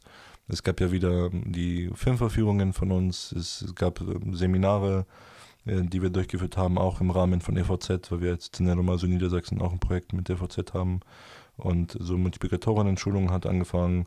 Ähm, genau, es gab ähm, immer wieder auch neue Projekte, neue Anreize, die wir durchführen und, machen wollen und so weiter. Und ähm, genau, zwei Film Filmverführungen, einmal in Leipzig, einmal in Hannover. Ähm, man hat sich wieder mit ähm, Freundinnen getroffen, mit Verbänden, um zu schauen, was man gemeinsam irgendwie machen kann, die Vernetzung hier in, in Niedersachsen und so. Und ähm, genau, also NDC hattest du angesprochen. Wir waren in NDC wieder. Ähm, da ist mir irgendwie so eine Anekdote eingefallen, die ich äh, gerne mit den Zuhörern teilen wollen würde. Wir, wir haben ja die Folge live. Warte ganz kurz, vielleicht machen wir die Anekdoten danach noch. Ja. Also ich wollte noch äh, ein paar Sachen mit dir ansprechen, vor allem wie sieht die Zukunft aus und danach können wir gerne die Anekdoten ja. machen. Also was ich jetzt nochmal sagen könnte, ich weiß nicht, ich habe das Gefühl, du hast dich ja wegen deinem Studium ja in den ersten, sagen wir mal, fünf, sechs Monaten hast du dich ja ähm, komplett zurückgezogen. Ja. Also du warst natürlich vielleicht manchmal bei ein paar Folgen, bei Fragenrundenfolgen dabei. Das war aber vielleicht einmal pro Monat oder so. Genau. Vielleicht äh, siehst du ja die Sache anders, aber ich habe irgendwie das Gefühl gehabt, wenn ich so jetzt so alles lese, also natürlich auch, wo wir gemeinsam waren, war schon viele Sachen. Aber wenn ich jetzt überlege, wo ich noch allein irgendwo was gemacht habe oder war, ja. das sind so viele Sachen passiert, also so viel, also ich finde es krass und vor allem, dass ich es auch so ausgehalten habe, weil ich da auch viel gearbeitet habe, aber auch natürlich du, wo du dabei warst, weil ich, natürlich, du hast dir natürlich keinen Urlaub genommen, du hast an deiner Uni weitergearbeitet, du hast andere Verpflichtungen gehabt. Das ist ja nicht so, dass du einfach gesagt hast, du nimmst jetzt frei. Genau. Auch du hattest natürlich, während ich vielleicht bei anderen irgendwas für Beiträge oder etwas anderes gearbeitet habe, hast du natürlich an deiner Uni und so an den Klausuren und so gearbeitet. Genau. Genau. Aber irgendwie war 2001 so viele Sachen. Ja, so, ähm, genau wie du gesagt hast, das Ding ist ähm, eben, also du hast äh, voll viel gemacht und ähm, Genau, also auch, auch bei mir, also auch irgendwie, äh, keine Ahnung, ähm, irgendwann mal merkt man, okay, man muss sich auch ein bisschen zurückziehen, um bestimmte andere Sachen zu machen. Aber dadurch, dass Seno so fleißig war und wir bestimmte Sachen gemacht haben, haben wir trotzdem geguckt, irgendwie, okay, äh, QN-Folge äh, zu machen, okay, was können wir da machen, was, was können wir dort machen. Also wir, ich und Seno sind fast irgendwie täglich in, in Kontakt und schauen, was das Beste möglich ist so. Und ähm, Genau, also ich denke, für 2021 haben wir einiges geschafft so. Und ähm, für nächste Jahre ist noch relativ viel geplant, so glaube ich. Also ich finde, es ist wichtig natürlich, dass wir eine Steigerung haben. Also natürlich ist es viel, aber ich empfinde es nicht auch so viel. Natürlich, wir sind noch eine Junge und wir haben auch noch die gewisse Energie und so. Ja. Aber natürlich werden wir versuchen, uns zu steigern und ähm, wir werden halt, wenn ihr jetzt gedacht habt, das waren viele Folgen. Wir, wir haben ja aktuell, Bro, über 100 Folgen übrigens. Dafür, dass wir äh, nicht mal jetzt zwei Jahre sind. Also erst nächstes Jahr in April sind wir dann offiziell am Start, so zwei Jahre. Und dafür haben wir schon über 100 Folgen. Und wenn ihr gedacht habt, das waren jetzt viele Folgen, dann wartet mal ab, wenn was nächstes Jahr kommt oder was übernächstes Jahr kommt. Also auf jeden Fall, äh, nächstes Jahr kommt noch einiges auf euch zu. Mehr Folgen, Ja. mehr Staffeln, mehr Specials, mehr äh, Extra-Formate. Also ich denke, was ihr wenn es gut läuft, plane ich, dass es, wir das sogar irgendwann so machen, dass wir sagen, zwei Folgen pro Woche. Also ich denke, was hier wichtig ist, ist einfach, dass wir 2021 komplett ohne Finanzierung produziert haben. Und Genau. ähm, das ist eben ein wichtiger Punkt, weil wir eben auf das, die Folgen, die 2021 entstanden sind, sind aus rein eh ehrenamtlich, was Sehen und nicht machen und äh, wir kriegen keine Kohle dafür oder werden halt nicht dazu bezahlt. Und dementsprechend ähm, ist das halt so, wie es ist. Und ähm, ihr müsst halt denken, wenn wir halt eine Finanzierung haben und dementsprechend auch bestimmte Ressourcen haben und so weiter. Können wir und, mehr machen. ähm, Dann sind wir natürlich da und wie am Anfang gemacht, äh, jede Woche eine Folge zu produzieren, das machen wir sehr, sehr gerne und sind wir auch da. Und dementsprechend denke ich, dass ihr auch irgendwie unsere Energie mittlerweile äh, kennt. Und also wir sind immer sehr, sehr gerne am Start und produzieren sehr, sehr gerne. Und wenn es dann nächstes Jahr dann soweit ist, dann werden wir, werden wir euch informieren. Aber wir bleiben auf jeden Fall nicht weg, sondern ganz im Gegenteil. Wir sind da und werden uns auf jeden Fall noch verbessern. Aber guck mal, das, das macht auch Spaß, so, weißt du, wenn ich keinen Bock hätte oder wenn es alles zu anstrengend wäre oder wenn es alles so zwanghaft oder ähm, wäre oder wenn es so, also, das ist halt nicht, bei uns ist es halt nicht so, dass wir sagen, okay, äh, wir sind jetzt Podcast und wir müssen jetzt Folgen machen, also machen wir Folgen. Es, das ist ja nicht so. Es macht mir Spaß, Ja. also es, dir bestimmt auch. Also bei mir ist es so, Ja, zum Beispiel, ich überlege mir zum Beispiel, egal wo ich bin, wenn mir äh, Themen einfallen, ich mache mir Notizen über welche Themen, dann mache ich ein paar mehr Notizen, dann sage ich zum Beispiel, äh, wenn wir jetzt zum Beispiel, also so wie das ungefähr aus, so sieht es meine Arbeit ungefähr jetzt aus, um das vielleicht zu, äh, zu erklären, die es äh, nicht so diesen Einblick haben. Also zum Beispiel, ich habe dann eine Ja. Idee für eine Folge, dann sch- schreibe ich dir Nino immer, sag dann, ey, ich würde gern über dieses Thema eine Folge machen. Dann sagst du deine Meinung, sagst du, ja, cool, kann man machen. Dann fange ich an, eine Skizze zu machen. Ich mache eine Skizze für die Folge und sage dann, okay, so und so und so. Zeig dir dann die Skizze. Und dann, wenn du das cool findest, dann fange ich an, äh, wenn es was so, es gibt halt Folgen, wo man recherchieren muss, wo man etwas berichten muss, ob das jetzt News, Geschichte oder etwas anderes ist. Äh, da muss man auf jeden Fall äh, recherchieren. Da ist die Recherche wichtig, auch zu gucken, äh, dass man seriöse Recherchen kriegt. Aber es gibt natürlich auch Folgen, wo man über Erfahrungen spricht, wo man über gewisse Sachen spricht, die man erlebt hat. Und dann kann man halt offen, frei sprechen. Das heißt, ich mache die Skizzen erstmal und anhand der Skizze weiß ich ja, ob ich recherchieren muss oder nicht. Oder zur Hälfte recherchieren muss. Und dann fange ich zu recherchieren und sage dann Bescheid, ey Bro, ich werde jetzt recherchieren. Und sobald ich zum Beispiel recherchiert habe, und dann ist dann das, das Wichtigste ist immer, was auch am schwersten ist, dass wir einen Termin kriegen, wo wir beide können, um aufzuzeichnen. Weil es ist ja so, dass wir natürlich auch professionell sein wollen oder professionell bleiben wollen, weil wir dann sagen natürlich, unsere Folge gibt es immer montags, aber nicht auf eine gewisse Uhrzeit, sondern immer montags ab 0 Uhr gibt es eine Folge. Das heißt, wir müssen mindestens bis Sonntag die Folge aufgezeichnet, geschnitten und bearbeitet haben. Und dann nochmal die Grafik dazu, um das hochzuladen. Und das ist halt viel Arbeit. Und das ist halt so eine Arbeit für mindestens eine Woche. Und das machen wir auf Ehrenamt. Schon stell dir vor, wenn wir irgendwann finanziert sind und dann haben wir diese Kopfschmerzen nicht mehr wegen Finanzierung, dann können wir locker viel mehr produzieren, als wir jetzt machen. Und das ist halt, aber nee, das, das äh, ich bin gerade aktuell in diesem Teil, wo mir das Spaß macht. Irgendwann, wenn ich vielleicht, wenn mir das äh, zu viel sein wird, weil ich irgendwie zu viel gemacht habe, dann werde ich mir auch vielleicht auch zwei, drei Monate Auszeit nehmen und so. Aber aktuell Eben, also geht's noch und dann Genau, also wie Seno schon gesagt hat, also wir, ähm, genau, wir sprechen uns ähm, aus, welche Themen machen wir, wie, sollen, wie machen wir das und so weiter, was muss recherchiert werden, was muss gemacht werden und so weiter. Dann setzen wir uns mit dem Thema auseinander und dann wird halt aufgenommen und dann gibt es noch die Postproduktion und so weiter. Und ähm, genau, also das ist halt eben, ähm, ja, Podcast wollten wir damals anfangen unbedingt, wollten wir irgendwie durchziehen. Das mittlerweile ja jetzt fast zwei Jahre und es ist immer noch so, fast, dass ja, es noch ein halbes Jahr. noch ein halbes Jahr, zwei Jahre und es ist immer noch so. Also noch vier Monate. Genau, also ähm, ich bin immer noch so, dass ich ein sehr audiovisueller Mensch bin so und ähm, mittlerweile haben wir so irgendwie auch also einfach mehr Podcasts und andere Podcasts und so weiter und wir sind immer dabei irgendwie zu schauen, okay, wie können wir unser Podcast verbessern, was können wir besser machen, was kann man irgendwie verändern und so und es ist einfach so, es macht super Spaß. Wir, wir denken einfach, dass wir einen coolen Effekt haben für die Community, für die Gesellschaft, für die Menschen, die sich irgendwie informieren wollen, für random Menschen, die mal irgendwie einen Podcast über Romney und Sindice BPOCs hören wollen. Und ähm, genau, und was vor allem, was unser Anspruch ist, wir wollen immer noch äh, cool und locker bleiben und nicht immer steif und so weiter. Und ähm, ich, genau, und das ist irgendwie auch unser Anspruch, weil wir, genau, wir sind ja nicht so ganz alt, ja. Also wir sind immer noch, ich würde sagen, junge Heranwachsende. Und äh, dementsprechend. Also das Ding ist, wir haben auch mittlerweile so eine Routine. Also früher hat natürlich, ähm, ich weiß noch, bei unserer ersten Staffel, da hat es viel länger gebraucht, bis wir eine Folge machen. Vor allem, es gab auch, was einige nicht wissen, kannst du dich vielleicht erinnern, es gab ein paar Folgen, die wir gemacht haben, äh, die mir dann nicht gefallen hat. Und ich gesagt, ey Bro, diese Folge war nicht so gut, wir löschen die jetzt und machen eine komplett neue Folge. Ja. Und wir haben damals erstmal so einen Anlauf gebraucht und mittlerweile haben wir diese Routine ähm, quasi für Podcast und das geht mittlerweile halt schnell so. Ja, auf jeden Fall. Also man sieht einfach, wir sind halt ein eingespieltes Team, Team und dann äh, geht das relativ schnell. Und ähm, genau. Kommen wir zum Ende, aber bevor, wir zum, bevor du zu deinem Lieblingsteil kommst, zwar sind es die Anekdoten. Am liebsten wäre ein Podcast mit dir eigentlich nur Anekdoten, wenn es nach dir gehen würde, glaube ich. Oder ja, Spaß, aber natürlich, die Anekdoten sind so ja. der Lieblingsteil bestimmt, kann ich mir vorstellen. Ähm, ja, solltet ihr, wenn du dir gerade denkst, ja. oh krass, das war jetzt der zweite Teil äh, eines Jahresrückblicks, den es jemals gab, also das ist der zweite Jahresrückblick über Sinti Roma, den es jemals gab und ihr äh, findet unsere Arbeit wertvoll und äh, ihr schätzt das Wert, was wir machen und ihr schätzt das Wert, was wir machen und denkt euch, okay, wie kann ich die supporten? Also ganz kurz, wir brauchen kein Geld als Support.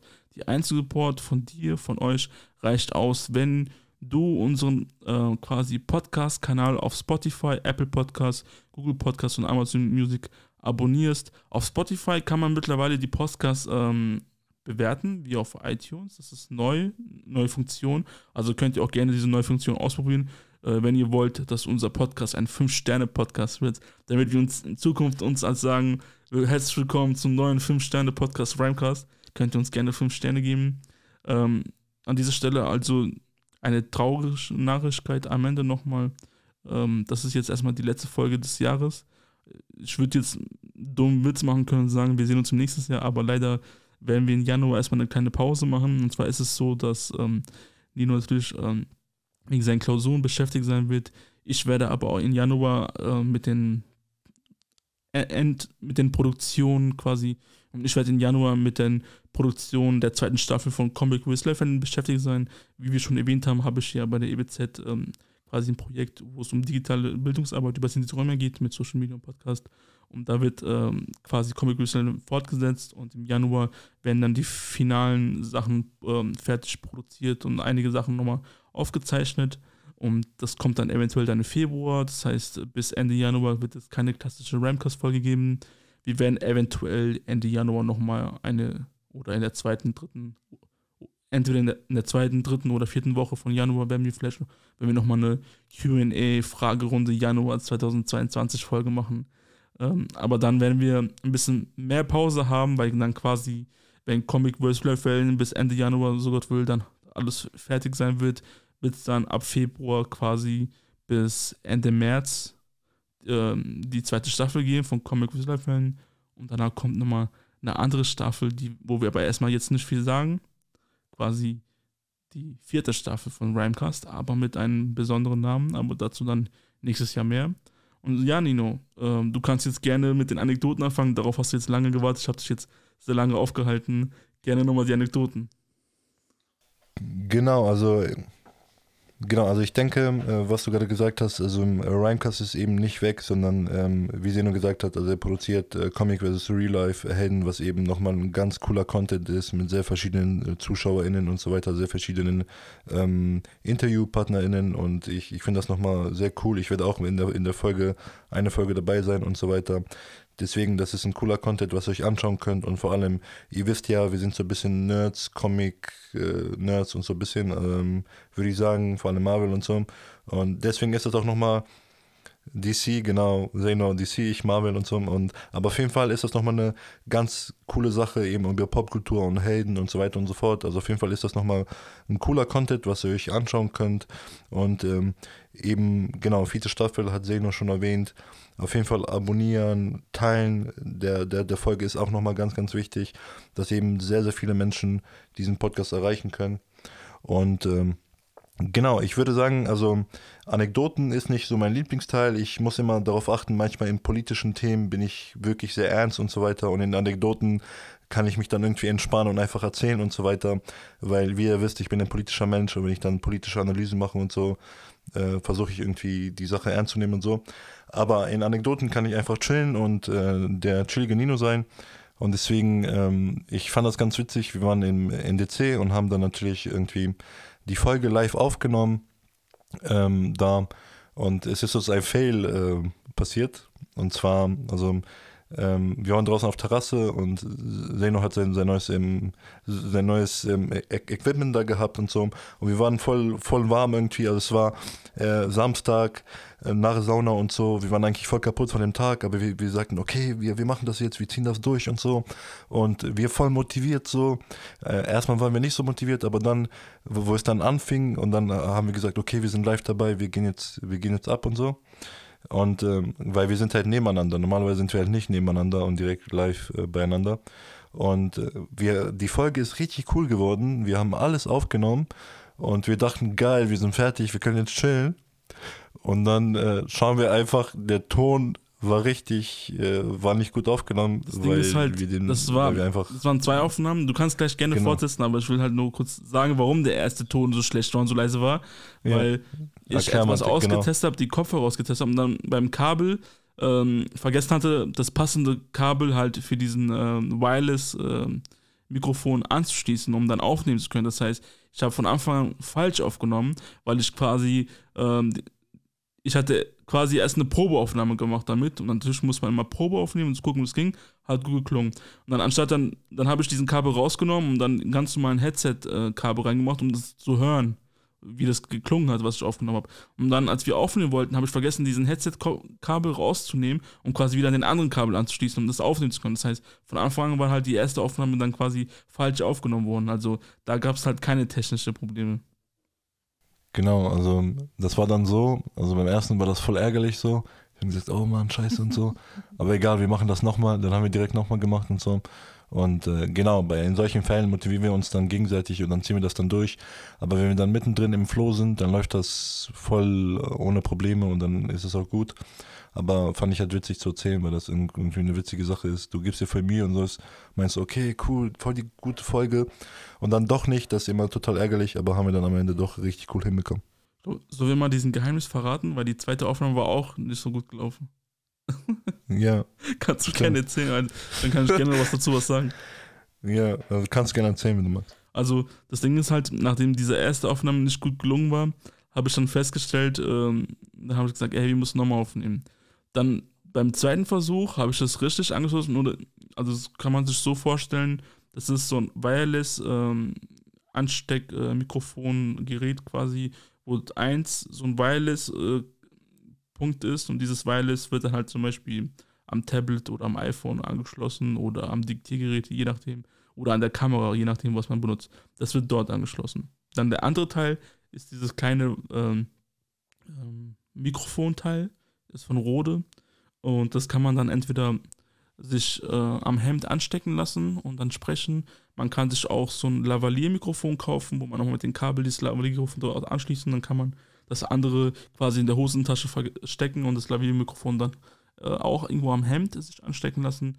Und was es noch gibt, was ich dann hatte, es gab quasi so ein Reporter-Adapter-Teil, äh, wo ich dann quasi diesen Reporter-Adapter-Teil mit den äh, Rode äh, Wireless Mikro, Mikro Anstecker Dings halt zusammen anschließen konnte und mit so einem Popschutz quasi sieht es aus wie ein Reporter-Mikrofon.